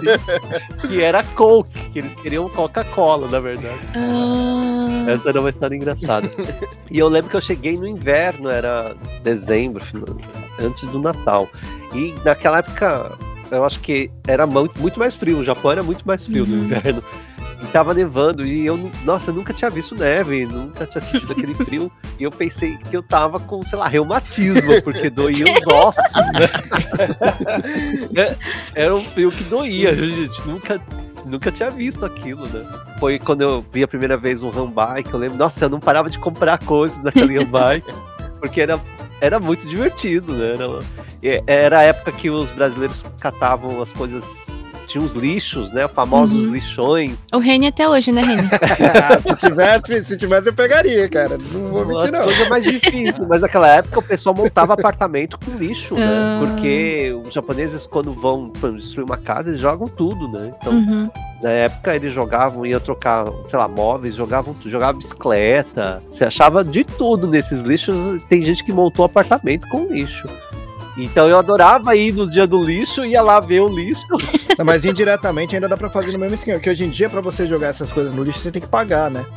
Então, a Hoje maioria em dia o que galera- mais tem é doação nos grupos do Exato, Facebook porque a pra não maioria da jogar, pra não galera. pagar. Exato. A maioria da galera que tá se mudando, como pra não pagar pra jogar fora, eles doam, né? Inclusive, eu tô dando umas, umas coisas que eu tô de mudança. É que hoje tem a facilidade do smartphone, da internet. Na Exato, época não exato. tinha nada disso. Eu cheguei em fevereiro também. Tava nevando, eu criança, então, tipo, imagina uma criança de 6 anos com a neve a primeira vez. Eu nem sabia que existia isso, o gelinho caindo do aeroporto até a gente subir no táxi, boca aberta, olhando pra cima, língua de fora, né? Tentando pegar a neve. Cara, eu, che- eu cheguei no frio também, eu cheguei em dezembro aqui. Mas, tipo, como eu fiquei em Portugal, lá também é frio, né? Então, tipo, não... e eu, eu gosto, eu gosto mais do frio do que do calor, né? Então eu não.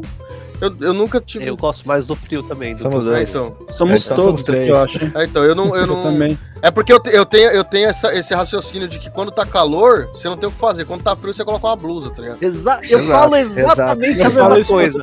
Tá com frio, você vai pondo ideia. coisa. Agora, com Não calor, tem como você arrancar. você não você consegue arrancar. mais. é. Você não pode andar pelado na rua. Mesmo você andar pelado, vai estar É. calor, tá ligado? É, exatamente. Eu penso igualzinho. É, Eu já cheguei em- de junho pra julho, né? no verão. Então, é, saí do inverno, início do inverno no Brasil e chegou aqui o negócio já estalando, né? Nossa, imagina o, o contraste, né? E você tem alguma história aí, Vocês Reni? estão falando que gostam de frio Porra. e eu, eu tá no auge do frio aqui, né? Então eu Pô, agora não inveja, consigo cara, que aqui ser tá igual quente, a hein, vocês. mano? É, Aqui aqui tá quente. Não, e o pior, Queria que tivesse calor. É sempre assim, né? o pior que eu. Quando tá frio, você Então. reclama do frio, quando tá calor, reclama do calor. Não, eu não reclamo. Pô, eu não. nunca reclamo eu de frio, não, Não, cara. então eu, eu, eu tô. Eu tô vendo várias postagens, né, no Insta, do- né, da, da galera do Brasil. Nossa, tá muito frio e todo mundo falando frio. Eu falei, mano, esse povo não sabe o que é bom, velho. Exato. É. Não, e não sabe o que é frio, É, né? também, tá ligado? Ah, Exatamente. porra, tá, tá 5 graus, tá 10 graus, os caras, nossa, tá muito frio. Eu falo, Por rapaz. isso que eu falei agora, eu imagino o frio que o Everton falou aí que dói o osso, pelo amor de Deus. Coloca, coloca a mão no freezer. A primeira vez que eu vim aqui pro Japão, tava todo mundo no, no avião entrando com, com uma blusa na mochila, na, na, na bolsa, qualquer coisa, de boa, camiseta e tal. Assim, eu vim em volta, né? beleza, né? Porque no Brasil tava mó calor. Mas aí, cara, o problema não foi nem quando chegou no Japão. É, foi quando foi fazer a escala. A escala foi no Canadá, tá ligado? E o avião, ele não parava igual do, do aeroporto lá do, do Brasil, que, que é encaixado ali. Tem aquela ponte lá e já era, né? Ele parava lá no meio da pista. Você tinha que descer. Mano, tava coberto de neve, tá ligado? E aí eu com camiseta, assim, eu parei na porta, olhei, arregalei os olhão assim, eu falei, vixe. E, e aí, cara, eu fui. Foi de barriga? Nossa, na- quem dera. eu fui do avião até o, o- a primeira porta ali da, da- do aeroporto, cara, tava parecendo que eu tinha Parkinson, tá ligado? Que Tava, todo, tava frio pra e tava ventando, tá ligado? Nossa. Nossa. Aí, a primeira experiência que eu tive com neve foi na escala, foi essa daí. Aí, cara, abriu a porta do, do, do, do aeroporto, é porta dupla, né? Fecha, aí abriu a outra, veio aquela porrada quente na, na orelha, tá ligado? Muito quente, né? Muito quente, exatamente. Foi isso aí, a primeira, a primeira, tipo, a primeira experiência com frio mesmo, tá ligado? Aham. Mas aí chegou no Japão já tava de boa já, porque eu falei, ah, vou passar isso daí de novo não. Aí eu cheguei, quando eu fui fazer. Tipo, quando Aí fazer ele a vem em escala, agosto. Ele vem em agosto, cheio de blusa. Pode crer, com três, né, cara? Chega, vai duro de novo. Eu, essas histórias de, de avião, a minha esposa vai me matar, mas eu vou Fez falar. xixi também? Não. Ela. É assim, né? Que normalmente o- os comissários, a aeromoça, essas coisas, ele olha pra, pra pessoa, vê a ascendência e dá o, o- aquele cardápio, essas coisas né, do voo. Ele dá, se, se ele olha pra ascendência da pessoa, descendência, vê que é japonesa, entrega, normalmente entrega em japonês. Pra mim, entregou em inglês, né? Aí entregou na mão dela, tava em japonês, ela não lembrava muito bem. A única coisa que ela conseguiu identificar foi suco de maçã. Ela veio do Brasil pra cá, no- nas duas conexões. Ela chegava lá pedindo alguma coisa, ah, apple juice, ah, apple juice. nem água, nem água ela tomou, era só suco de maçã. eu passei chegando aqui, é, a gente está acostumado né, a dirigir no Brasil, que é a, a, a mão não, não inglesa, né? Então, direto, o, o Tantosha que pegou a gente no. Tantosha normalmente é o responsável pelo funcionário na empresa. Então, quando você vem do Brasil para cá, você normalmente já vem com trabalho, alguma coisa, e, e essa pessoa responsável vai te buscar no aeroporto, essas coisas. Ele pegou a gente no aeroporto da cidadezinha lá que a gente morava, em. Eu acho que ele fez umas duas ou três paradas, né? E, e direto, na hora que ele parava pra gente com- comprar um café, alguma coisa, eu ia pro lado do passageiro do Brasil, que na verdade era o lado do motorista aqui, né? Então eu pegava e ficava parado na porta, esperando ele chegar, e ele ficava parado esperando eu sair para ele poder entrar. Imagina uma muralha na, na, na porta pro cara entrar. O cara não conseguia entrar. Poste, né, cara? Faz acredito um poste na frente da porta. Uma- Não, na verdade, o, o Tantocha devia estar pensando: caramba, cara, eu não devia ter estacionado tão próximo do poste. Agora eu não consigo abrir a porta da porta, tá ligado? Bem provável. O cara, o cara, assim, eu não, não me recordo o nome dele agora, mas o que não me sai da mente, Luiz. ele Nossa, parecia aleatório. do. Pra quem, pra quem assistia aquele Jack Chan, né, o desenho, ele parecia o, aquele é, Toru, né? Ele era gordinho, Ah, meio pescoço. Ele ficava, né, o olho dele, japonês, assim, não tô sendo, assim, eu esqueci a palavra, mas discriminando, Racista. mas assim, é, é- é- é a- a- o rosto dele só aparecia a linha do olho. Ele não tinha o olho aberto, né? Então era igualzinho a Toru. cara, Era igualzinho a Toru. Ô Will, quando você chegou aqui, você não teve problema com a, a altura das portas? Sim. Tipo, tudo, né? É, Trem, as, portas, as ônibus. portas que tinham ônibus, problema com a altura do Will. Pra falar a verdade, essa casa que eu moro hoje é a primeira casa, aliás, a segunda casa que eu não tinha Adaptada, problema né? com a altura. É. Porque a, a penúltima casa, é, principalmente quando eu acordava meio que dormindo, sabe, para ir pro, pro banheiro, você sai do quarto, aí tinha uma diferença para baixo do teto. Então, assim, entre o quarto e o banheiro, eu dobrava a cabeça para poder passar. E às vezes esquecia, batia a testa na. Então, aqui, é, é, pra gente que, que é alto, é um. Outro, outro problema que eu, que eu enfrentei aqui é em vestiário, para você experimentar roupa, né? Você fica. Porque é, eu fico assim, olhando as pessoas para fora do vestiário. O vestiário fica no- na altura do meu nariz. É, Então, que eu é? me Shimamura isso daí, né? Que mamura, lógico. Então, para eu me vestir nesses, nesses vestiários dessas lojas, eu tenho que ficar meio que encolhido. Senão a pessoa sabe que eu tô experimentando uma Você camiseta. tá morrendo. Caralho, eu tô imaginando. Você tá passando, tá ligado?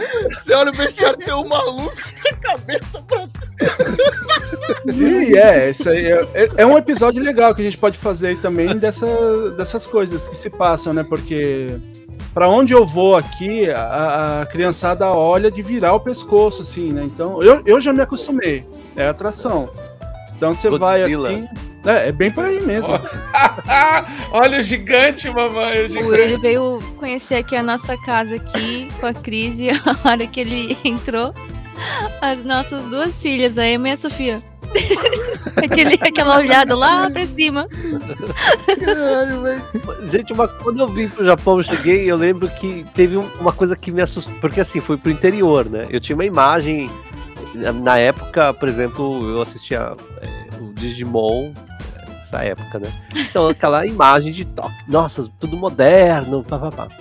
E eu fui pro interior, visual, né? no Japão, é. E eu levei um choque, porque assim, primeiro, eu achei o país muito escuro, porque de noite Sim. no Brasil é bem iluminado, Verdade, no Japão verdade. não é. É Até muito Tóquio, escuro. inclusive, né? As, as luzes são meio fraquinhas, né? Do, São fracas de noite, é, tirando os bairros assim, mais, esses que você vê na. O centro, é. é, os centros, assim, mas você anda no- mais nos bairros, é tudo muito escuro de noite, é um breu.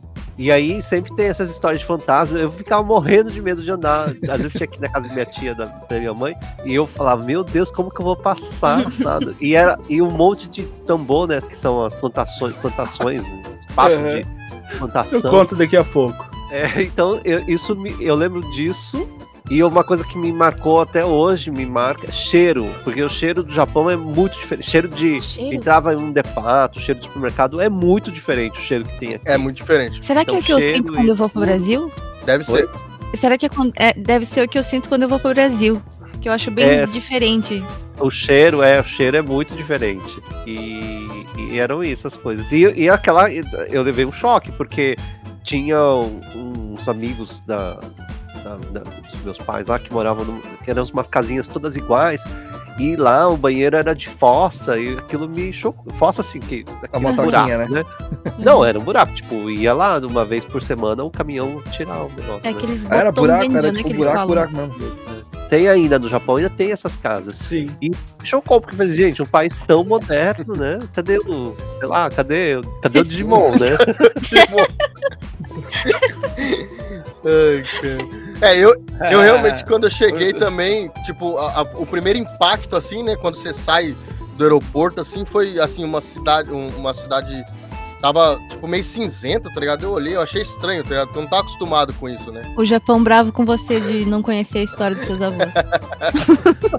E aí foi bem estranho, porque a gente, a, a gente vindo, a gente vindo pela, pela Expresso, né? E, e- e eu olhando assim, eu falei, caramba, que é muito diferente, tá ligado? Porque eu, tipo, como eu tava. Eu fiquei em Portugal. De Portugal eu fui pro Brasil pra poder vir pra cá. Então eu fiquei só um mês no Brasil e já vim pra cá, né? Então, tipo, deu muito assim um choque, tá ligado? Quando eu cheguei aqui, tá ligado? Foi muito diferente, assim. Eu falei, caraca, mano. O cheiro, né? Quando eu cheguei aqui, eu também senti esse, esse, essa diferença do cheiro, tá ligado? Você sente o cheiro e você fala, caramba, mano, que, sabe? É muito louco isso aí. Eu acho que isso aí, eu acho que esse cheiro aí chapa nós, por isso que nós não vai embora, eu acho. Não, eu Ai. acho que eu sou viciado nessas máquinas, as maquininhas, as máquinas ah, de venda automática, né? Eu, eu sinto muita falta quando eu vou para outro país. É, então. Pra você comprar É, uma são legais, água. são É, legais. Lixo, por exemplo. Não tem lugar nenhum. É só no Japão. Isso faz falta depois. Lixo é o lenço de papel, né? Aqui a gente usa muito lenço de papel. Esse lance que você falou de tudo ser escuro, a primeira vez que eu vim pra cá, eu também fui pro interior, né? Acho que todo mundo começou no interior aqui no, no Japão, né? Eu continuo no interior. Eu também. E aí eu tinha ido, eu tinha ido num, numa loja de, de para comprar o videogame, essas coisas assim, né? Eu tinha comprado ba- aquela bateria pra jogar Book no videogame Office também. depois, né? Que é de desconto, tudo usado. Né? É, não, na época foi. Na época eu ganhava bem. Aí, tô voltando de bicicleta, já, de, já era bem tarde, já era assim, acho que meia-noite, uma hora da madruga. E, cara, lá só tinha plantação de arroz, era um breu só, tá ligado? E aí eu lá com a bicicleta e vindo do outro lado pra cá, um cara correndo, putz. Quem chegou do Japão já se assusta, de São Paulo ainda, me assustei, travei assim, eu falei, cara, ferrou, né? Eu, com, com a Perdeu o Playboy, cheio né? de coisa, é, cheio de coisa, cheio de videogame. Perdeu, perdeu. Aí Ah, tá. Chegou perto, chegou perto, era um velhinho fazendo Cooper, tá ligado? aí eu passei lá tranquilão. E aí depois que me falaram que é bem comum, né? Tem um monte de velhinho fazendo Cooper de madrugada aí. Uhum.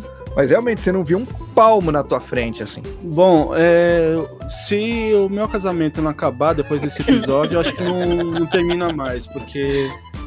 Mas olha, eu vou falar, parte- antes de você contar, eu, eu vou Aham. fazer um protesto aqui. Nu- Nunca vi isso, você ficar contando história dos outros em vez de contar a sua história, né? Esse negócio eh, não pega bem.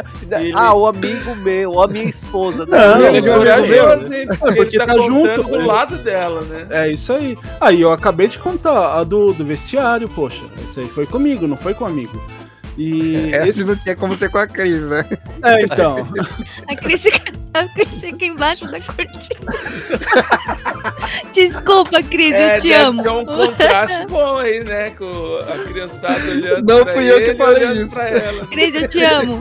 Bom, ela só vai ouvir isso aí na hora que o episódio for pro ar, porque agora ela tá... Mas, voltando aqui então para a história, ah, na primeira empresa que a gente trabalhou, tinha acabado de chegar do, do Brasil, né? No Brasil, até por isso mesmo que o Reni comentou, não é costume a gente ficar andando de bicicleta. Para mim, que morava no interior, é, eu andava de bicicleta lá, não, né? Eu ia da, da loja para casa, né, na- da Lan House para minha casa de bicicleta, então é, eu já estava acostumado. A Cris já não estava tão acostumada a andar de bicicleta. Chegou aqui, a primeira coisa que a gente teve que comprar foi a bicicleta. E aí a gente começou a trabalhar numa empresa que era o- no famoso Nicotai, de dia e de noite. Eu, se eu não me engano, agora se a gente estava indo para a empresa ou voltando da empresa, é, pegou também umas ruas que tinham esses tambores. Tambores, para quem não conhece, ela já tá me olhando aqui fungando.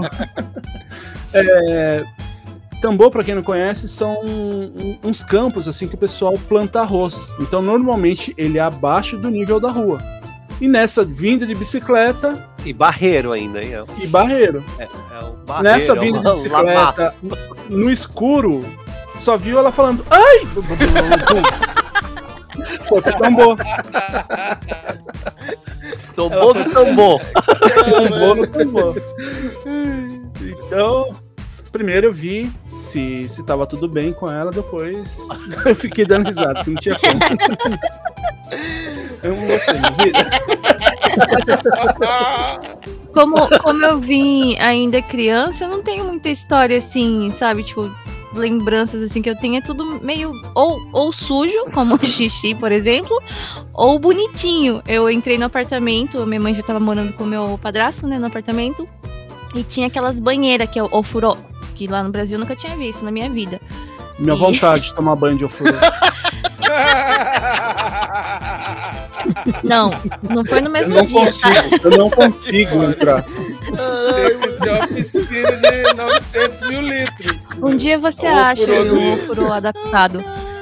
Pega na canela, né? Pega na canela do Will ali.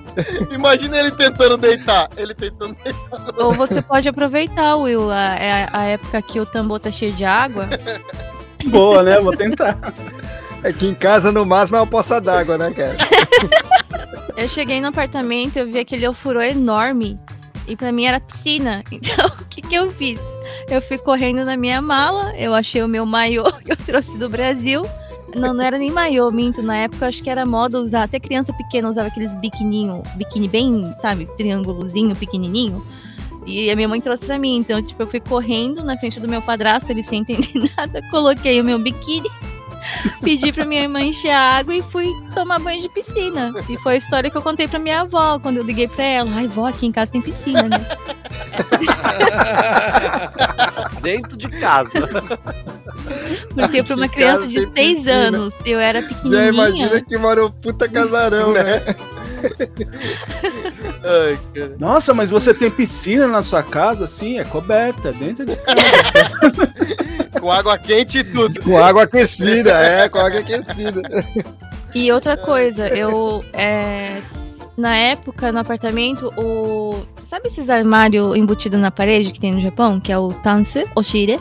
Não era aquele de correr, era aquele de abrir assim, aquela porta de madeira de abrir assim, né? E pra quem não conhece esse tipo de armário aqui do Japão, ele é dividido em duas partes. Tem a parte de cima, tipo um vazio, e tem a parte de baixo que é um vazio. Você coloca o que você quiser ali dentro. Então tem espaço grande. E no apartamento era assim também. Eu abri, eu achei que era uma beliche ali. tava vazio, tava pronto pra colocar minhas coisas. E eu achei que era beliche. Então o que, que eu fiz? Eu puxei o futãozinho, que é aquele colch- colchão de dormir no chão, né? Eu puxei o meu futãozinho, enfiei dentro do armário e era onde eu ia dormir. É isso. Pior que dá pra entrar lá mesmo, que é enorme. né? Não, é, eu, eu, eu lembrei de uma história agora, de- de- depois que, que a Biju falou disso aí. Da minha esposa, cidade- da sua esposa. Não, né? não. Isso aí não é. Não foi comigo também, porque eu nem, nem consigo entrar Foi um amigo não é possível que tem história Não é possível que ele não tenha uma É. história, cara. É tudo dos outros. É. Não, é que eu tenho algumas histórias. Apropriando da história dos outros. Mas né? ah, na cidade anterior que eu morava, é, tinha uma moça lá que tinha acabado de, de vir de uma outra cidade para trabalhar na, na fábrica que a gente trabalhava, só que ela era solteira. E aí o que, que normalmente ah, essas empresas fazem? Os tantoshis, essas coisas. Se a pessoa é solteira, quer pagar pouco, essas coisas, eles colocam mais de uma pessoa no mesmo apartamento. E aí dividem o aluguel. Aí essa moça ela foi morar com uma, uma outra que ela não, nunca tinha visto na vida. Ela ficou com um quarto, né? E aí teve uma hora que ela foi ver. A outra moça cadê a moça? Será que, que ela desistiu do trabalho? Que não tava vendo mais, né? Andou pela casa toda, não viu a mulher. Caramba, onde que será que ela foi morar, né? Aliás, pra onde será que ela foi? Faz uns dois dias que eu não vejo mais essa mulher, né? Aí ela foi abrir o armário pra guardar, a mulher tava dormindo dentro do armário. no quarto que ela, que ela tava. Então, ela se assustou que a, a moça tava dormindo dentro desse armário que, que a Biju falou. Não sei se ela achou que era beliche também. ou- Caraca, mano. Que loucura. Bom, e voltando, só voltando um pouquinho o tema da imigração, eu lembrei de outra. Quando minha mãe foi, minha, a parte da, da família da minha mãe, né, foi ao Brasil, eles foram pro Pará. E eu lembro, minha mãe conta que ela lembra ainda disso, né? Eles chegaram é, e a terra que eles deram era uma floresta, uma parte da floresta amazônica. Então eles tiver, tinham que cortar as árvores todas. E aí era um grupo grande que foi. Eu- minha mãe fala que alguns morreram de malária. E era muito sofrimento. Eles plantavam pimenta lá, eles começaram a plantar pimenta. Só que aí era muito sofrido. E aí meu, meu avô decidiu é, ir para São Paulo. Que tinha um amigo que acho que estava lá e chamou. E aí foi para São Paulo. E, mas minha mãe fala que era, ela lembra assim que era, nossa, era, só tinha mato, era tudo, não tinha nada. Eles construíram, fizeram tudo do zero. E, o- e outra história, é, e o meu avô aqui no Japão, eles são de é, Miyagi, a parte da minha mãe. É, inclusive, assim, tem uns parentes que na época do, do tsunami, eu não, eu, não, eu não fui conhecer a parte da minha mãe lá em Miyagi, mas eles moravam na região que foi atingida pelo tsunami Nossa. inclusive, de 2011. É, e o meu avô era pescador de baleia aqui. Caralho. Caramba. Baleia. Pescador de baleia. E ele é, tem uma história aí com a minha, a minha avó, na verdade, é de uma família, era uma família rica. E eles eram contra esse casamento com o meu avô. Então eles casaram meio a fofo, assim, a rebelia, né, digamos assim. E foram pro Brasil. É, então perdeu-se um pouco do contato, por isso que. Mas minha mãe chegou, acho que chegou aí lá pra Miyagi. Em Kumamoto eu não fui, mas assim, tem muitos familiares. A família Tobassi, Tobassi é um nome bem diferente.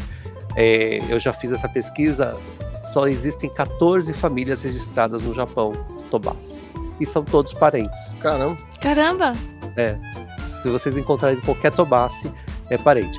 E quando foram, foi pro Brasil, quando os meus os irmãos do meu avô, né, foram antes da guerra, lá eles foram registrados, o Tobassi deles é com S. Quando meu avô chegou e registrou, eles registraram com C.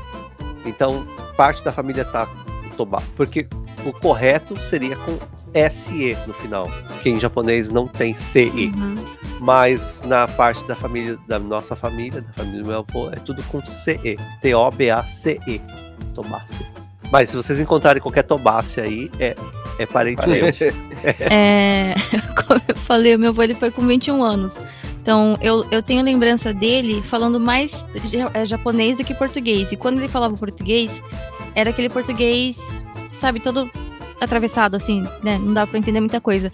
E a história que a minha avó contava direto pra gente é que toda vez que, como eu falei no começo, minha mãe, ela tem oito irmãos, são em nove. Então, toda vez que nascia uma criança, o meu avô tinha que registrar, não tá acostumado com português, né? Fala mais japonês. Todos os meus tios têm o nome em português e japonês. O nome em japonês, beleza, tá tudo certo, normal. O nome em português dos meus tios, eu acho que de 9, 7 tá errado. Porque na hora de escrever, ele errou o português e ficou por isso mesmo. Então, tipo assim, tem muito nome dos meus tios que eu conheço de um jeito, mas se pegar ali o registro deles, tá diferente, tá errado. É, isso acontece, aconteceu, acontecia muito, né? Uhum. E, e é, e- e é engraçado, por exemplo, na minha família, ah, não tá registrado oficialmente, mas as minhas tias, minha mãe, por exemplo, são nomes em japonês, mas ninguém conseguia falar, né? Os nomes lá no Uhum. Brasil. Então, é, na família, não sei se isso é comum, mas dentro da nossa família, os nomes das minhas tias, minha mãe, é tudo nome de flor. Então, Margarida, tia Margarida, minha mãe é Rosa, Dona Rosa, é. Eles usaram o nome de flores pra identificar. Mas assim, não tem esses. Não é oficial, não tá em lugar nenhum. Eu não quero conhecer a tia trepadeira. Desculpa, Everton, não podia. entender. Esse não tem. Esse é da família do rei. não é flor. Minha família não tem, não tem pessoas com nome de flor. Enfim. Pode ser nem de trepadeira. de tapar no buraco. E outra coisa que eu queria Que contar mesmo? também, que eu lembrei, só pra encerrar aí esse, esse nosso episódio, é, eu cresci comendo na minha família, minha avó, então se juntava e fazia tudo né, em casa. É, moti, eu lembro que batia moti, miso, que é a pasta de soja. É, enfim, fazia- fazia-se de tudo. E muitas das comidas japonesas que eu cresci comendo lá, e quando eu cheguei ao Japão, não tinha aqui. Eu falei, meu Deus, como assim não tem, né? tipo, comia, é japonês o negócio e não tem no Japão. E aí fui descobrir, assim, muito, muito depois, porque assim, os japoneses adaptaram muito a comida lá com produtos do Brasil, né? Que não, não tinha no Japão. O ume, por exemplo, o ume é um, a ameixa japonesa, é uma conserva de ameixa japonesa. Aqui, no Brasil, eles usavam o hibiscus e chamava de ume. Eu cresci achando que aquilo era ume. E eu nunca vi no Japão. Olha, agora, tipo, tem um mês, um mês, sei lá, dois meses atrás, que eu vi alguém postou que achou aqui no Japão esse hibiscus, que é o. Na verdade, a gente falava hanaume, que é uma Uhum. folhinha, assim, toda. uns Uhum. triangulinhos. E só de lembrar me deu água na boca, até porque é bem azedo e é muito gostoso. E a gente comia isso no Brasil, mas aqui não tem, não, você não acha pra comprar em lugar nenhum. Tem que fazer. E, enfim, várias coisas assim que, que eu achava que era japonês. Quer dizer, é japonês, mas adaptado lá no Brasil, né? Essa aí é uma da- das histórias aí que logo, logo a gente vai fazer um episódio falando sobre isso daí, né? Porque eu também coloco aqui a minha repúdia que eu não achei o meu MUP de um litro aqui no Japão. Que todo não mundo tem falava. Mup, não tem Mup. que não, não tem MUP tem. no Japão, mas é um Japão. episódio que a gente vai fazer aqui futuramente sobre essas coisas que enganaram a gente. Ah, é, o carinto, que é como- comum no Brasil, o, o amendoim japonês, essas coisas não existem aqui. É verdade. Coxinha E tem. o Moti, Coxinha. e o Moti não come. E o Moti não come com shoyu com açúcar, né? Não, É, Moti não eu frita. como, é, mas Não assim, frita. é Não frita. Brasil, né? Moti não se frita, não se corta e não se frita. Tem várias coisas lá que a gente fazia no Brasil que não tem aqui. Ah, então já O que, fica que é o mochi, aí. gente? Eu não conheço. Moti, moti. Moti é feito de de, arroz, leite com limão. Bolinho glutinoso de arroz.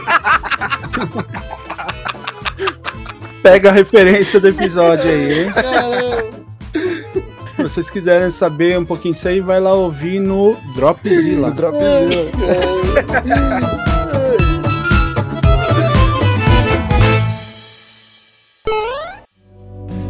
Você está ouvindo Press Starcast, sua revista digital do mundo para o mundo.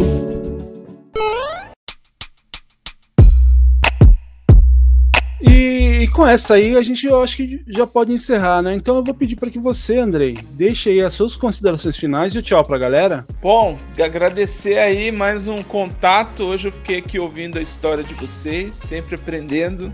Não pude contar aqui, né? Infelizmente. Enquanto vocês falavam, eu fiquei pensando aqui: será que eu não conheço um vizinho, um, um amigo do primo que, que tem um avô japonês para eu contar uma história igual o Will contou? Não tem. A relação que eu tenho hoje é com Mogi das Cruzes, que é uma cidade que tem bastante japonês. Foi uma imigração grande para lá. E eu estudei com vários japoneses e atendo alguns também, é, descendentes no caso, né? Mas não tenho nenhuma relação, a não ser com vocês, meus amigos, que moram aí no Japão e que vão me receber muito bem quando eu puder ir para aí, tá? Então já conto com a estadia, como eu sempre brinco. E, enfim, é isso, gente. Obrigado aí. É, para não virar um chavão de que eu esqueço sempre de falar do meu podcast, ouçam um podcast Lembrei, que é o meu podcast de memórias afetivas. tá no ar aí nas plataformas, toda quinta, é, quinzenalmente, às quintas-feiras. É, todos que estão aqui vão participar ou já participaram de alguma forma. Essa segunda temporada eu tô fazendo os episódios batendo papo com os amigos, então a gente vai em breve aí combinar ou vocês que vão ouvir lá vão, vão escutar o Renan, o Will, a Biju, o Everton, o Kleber, em breve eles estarão lá comigo. Beleza, gente? Obrigado e um abraço a todos. Kleber, primeiramente aí, muito obrigado pela presença e Eu só saiba posso fazer que... só uma observação, cara. É coisa rápida. É que a prime... é o primeiro podcast que eu vou que todo mundo chama o chupeta de Kleber, mano. Tá sendo muito esquisito isso, cara. É, é, é, Bom, é a primeira causa- vez que eu converso com o Kleber. Eu não vou. Eu também, é. Então o cara estamos de com Kleber. É por causa É que já me apresentaram o chupeta como chupeta, tá ligado? Então tá sendo Então, mas é justamente, é justamente por aquilo que você sempre fala, né? Que a intimidade é uma merda. Então, Kleber, eu posso calma. contar também? Kleber, posso contar também? O quê? Vocês zoaram o nome do jogo. Posso contar também? Que entre o Kleber e o Chupeta existe mais um Vixe, eu não sei. an... anjo. Ó, não sei. eu tá sabendo, hein? Agora estamos ansiosos pra É, então, não entendi, não entendi. Senhor Ângelo? É, Ângelo, meu nome é Kleber Ângelo de Almeida, pô. E a chupeta entra onde? Não, opa, não, não falar. É, Não, O mas Reni é, o Reni é muito famoso aí com chupeta também, né? Eu, eu, tô- ó, ó, o, o- Chupeta me chamou todas as vezes, inclusive, lá pro, pro podcast lá. Então, pode-se dizer que sim, eu estou acostumado com o Chupeta. Cara, é, é, é, tipo, Mas- é, é, esse apelido, ele, ele veio do nada, tipo, pegou sem querer, tá ligado? E tem gente que não sabe o meu nome. Tem gente que só me chama de chupeta. Aham, sei, do nada. Do nada. e, a- e essa franja aí? Deixa pra lá. Amigo da molecada, do nada. Né? Mas, então, então como o Reni lembrou, chupeta. Seja bem-vindo aí, então, ao Press Start. Sempre que você quiser e puder gravar aí com a gente, as portas do. Mesmo que virtualmente, sempre abertas aí. Eu vou pedir que você deixe as suas considerações finais e tchau pra galera. Bom, primeiramente eu queria agradecer, né, o convite aqui do, do Will aqui, da galera que, que chamou pra participar do, do episódio que eu não fazia a mínima ideia do conteúdo, tá ligado? vamos falar disso. Eu falei, mano, não sei, cara. Não, mas vamos. Eu falei, então tá. né? Obrigado mesmo de ter chamado, né? Primeira vez que eu falo com o Andrei, né? De- é, e, e- não, o Everton eu falei ontem, né? Então. Mas, tipo, obrigado mesmo. E, e quem puder e quiser acompanhar o Já Era Cast, né? Que é o meu podcast, vai lá e não tem data pra sair o episódio, não, não, tem, não tem nada certo, mas tá lá. vai lá, acompanha lá que lá. Uma hora vai. É, o papo é aleatório e é ale- aleatório entre aspas, né? Porque até agora a gente só falou de filme e música. Mas vai ser meio aleatório e quem quiser ir lá dar uma risada com a gente. O Reni já participou de todos os episódios que eu tenho. Já participou de tudo. De todos os É, três. exatamente, exatamente. O pior é que é bem isso mesmo. Todo episódio com um convidado, o Reni tá lá, tá? O Reni e o, e o, e o, e o Zé Luiz.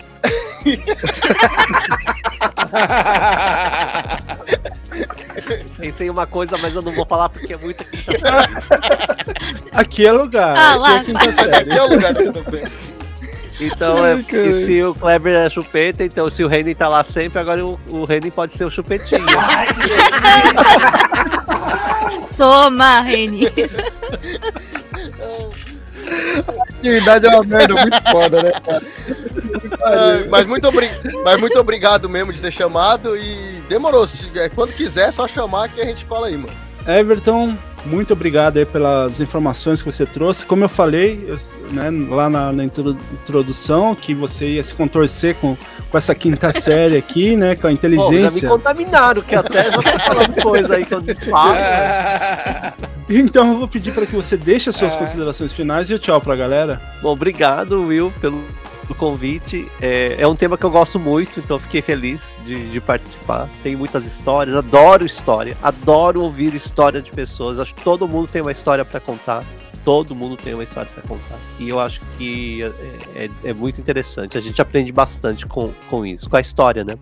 A gente aprende com os erros dos nossos antepassados e a gente vai construindo o nosso, o nosso futuro assim. É, bom, e para quem quiser me seguir nas redes sociais, eto.world, ou no YouTube tá sem o ponto, mas eto, ETO e World de Mundo, W-O-R-L-D. É, eu tenho o podcast Mundo Peculiar, ele tá um pouco parado, mas vai retomar agora esse ano. E lá tem, enfim, trato de coisas. de- é, é mais um, um podcast jornalístico. Mas me sigam nas redes sociais, eu tenho, eu tenho vários, várias coisas. Eu tô, virei influencer agora. Fiquei até sabendo do, do canal do YouTube também, né? Pra galera poder seguir você lá, né? É, eu comecei a postar algumas coisas no YouTube agora. é, tô produzindo outras coisas interessantíssimas sobre Japão. Então acompanhem lá, se inscrevam para mesma história do que o que o Will falou aí no começo, né? Eu preciso de um número X para poder criar o, minha, o meu, como fala? O, o link Personalizado. né? personalizado, exatamente. Então, por favor, se inscrevam no YouTube. Eto World. Biju, você que já é de casa aí também, veio fortalecer a, a visão feminina aqui, contar suas histórias e como você faliu a Varing. É, muito obrigado pela sua presença. Eu vou pedir que você deixe aí as suas considerações finais e tchau pra galera. Por que, que você me deixa por último? Não consigo falar bonito igual os outros.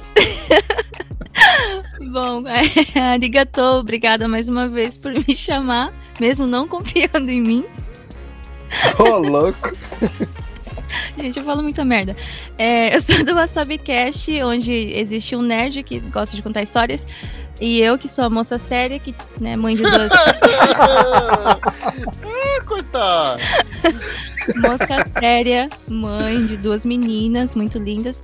É, a gente conta um pouco sobre cultura pop, como o Juca gosta de falar, mas é coisa de nerd mesmo, e cultura japonesa. É, o WasabiCast você pode encontrar em qualquer agregador, é isso que ele fala, né? Agregador de sua preferência. E as redes sociais, Facebook, Twitter, Instagram, tá como Wasabi Mutante. E eu tenho um canal no YouTube também, onde eu tento mostrar um pouquinho aqui do Japão, é, do nosso dia a dia. Se você se interessar, tem o Juca passando vergonha também lá. É só procurar como Kellen Biju. E mais uma vez, muito obrigada. E foi bom saber que eu e o Everton, a gente tem uma ligação ali com uma moto, né? Sou inteligente. Foi muito bom ouvir isso.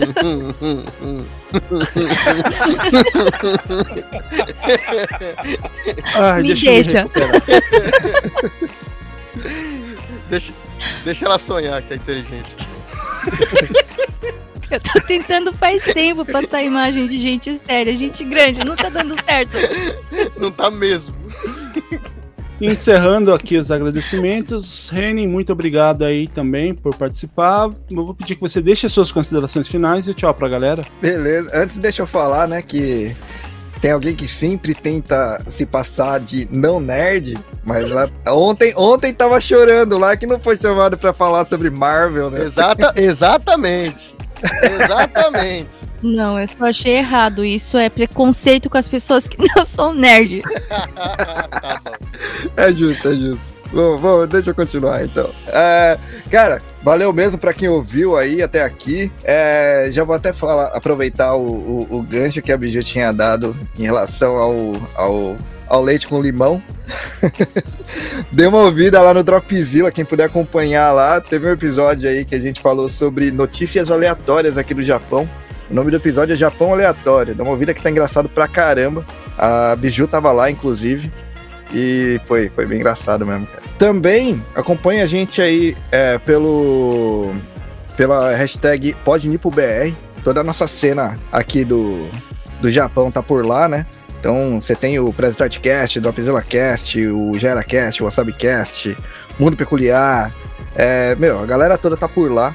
Dá uma ouvida que é bem legal, beleza? Valeu, galera. Abraço. Eu também vou deixando aqui as minhas considerações finais. Primeiramente aí, um agradecimento de uma forma assim, de homenagem aos imigrantes que foram para o Brasil, né? Que deixo aí os nossos agradecimentos, mu- muito obrigado, porque se não fossem eles irem para o Brasil, a gente hoje não poderia estar fazendo essa praticamente quinta série aqui no, no Press Start, né? Eu vou também lembrando aqui que caso você, starteiro, queira entrar em contato com a gente, você pode mandar um e-mail para nosso e-mail, arroba ou através das nossas redes sociais, tanto no Facebook quanto no Instagram, Press Startcast Oficial.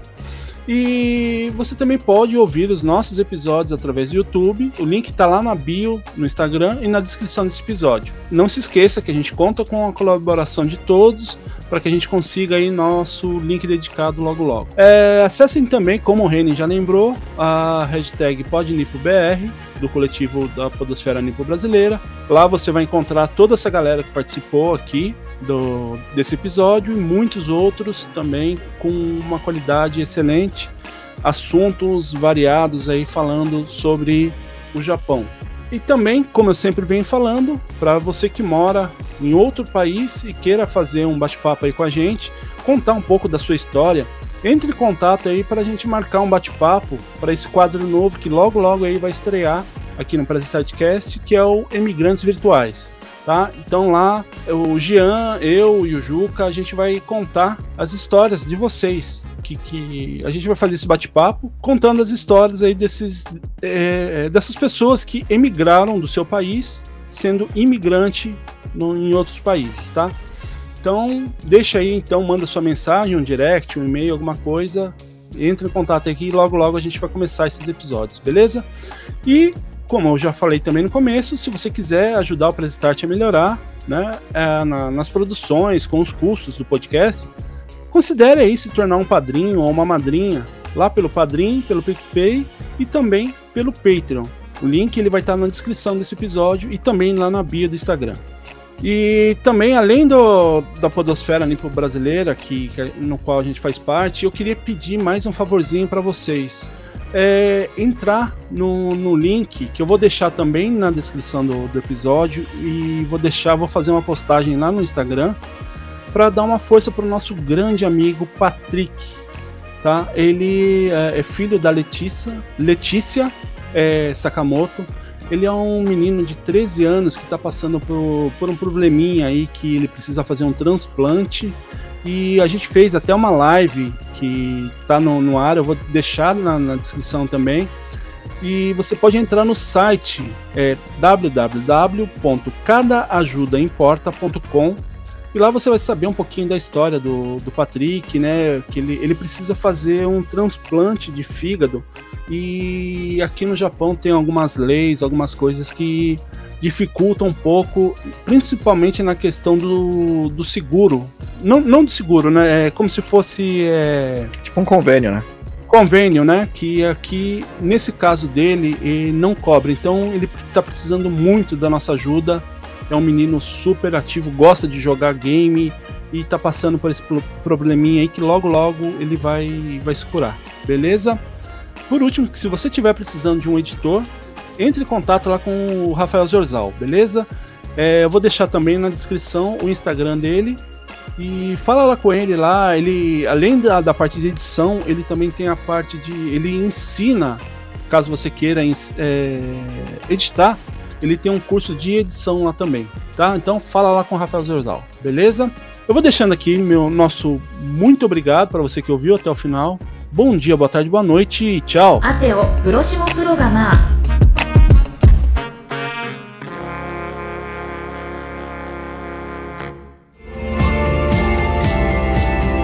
Ah, que pena! O programa está acabando, mas não fique triste. Logo, logo tem mais uma edição do Press Start Cast.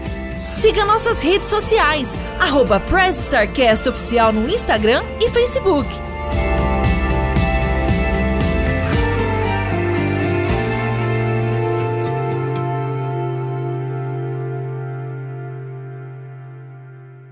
EI エスタルテイロエセエピゾジオファレガウマズノーバイインボラエイムダ Ouça SSS Toraço. Nosso e-mail, arroba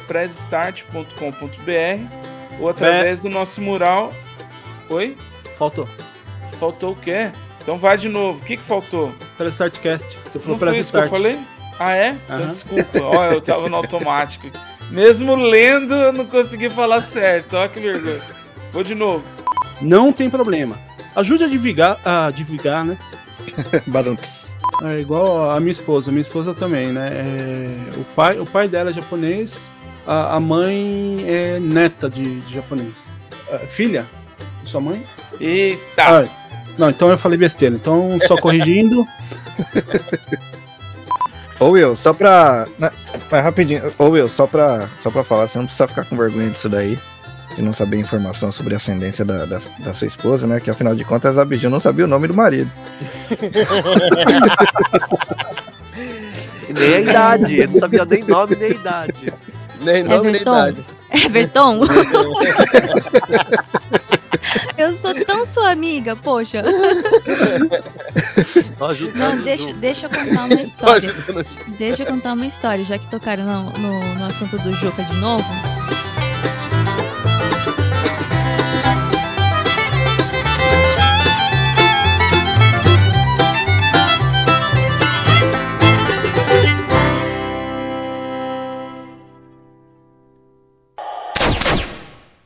Editado por Rafael Zorzal.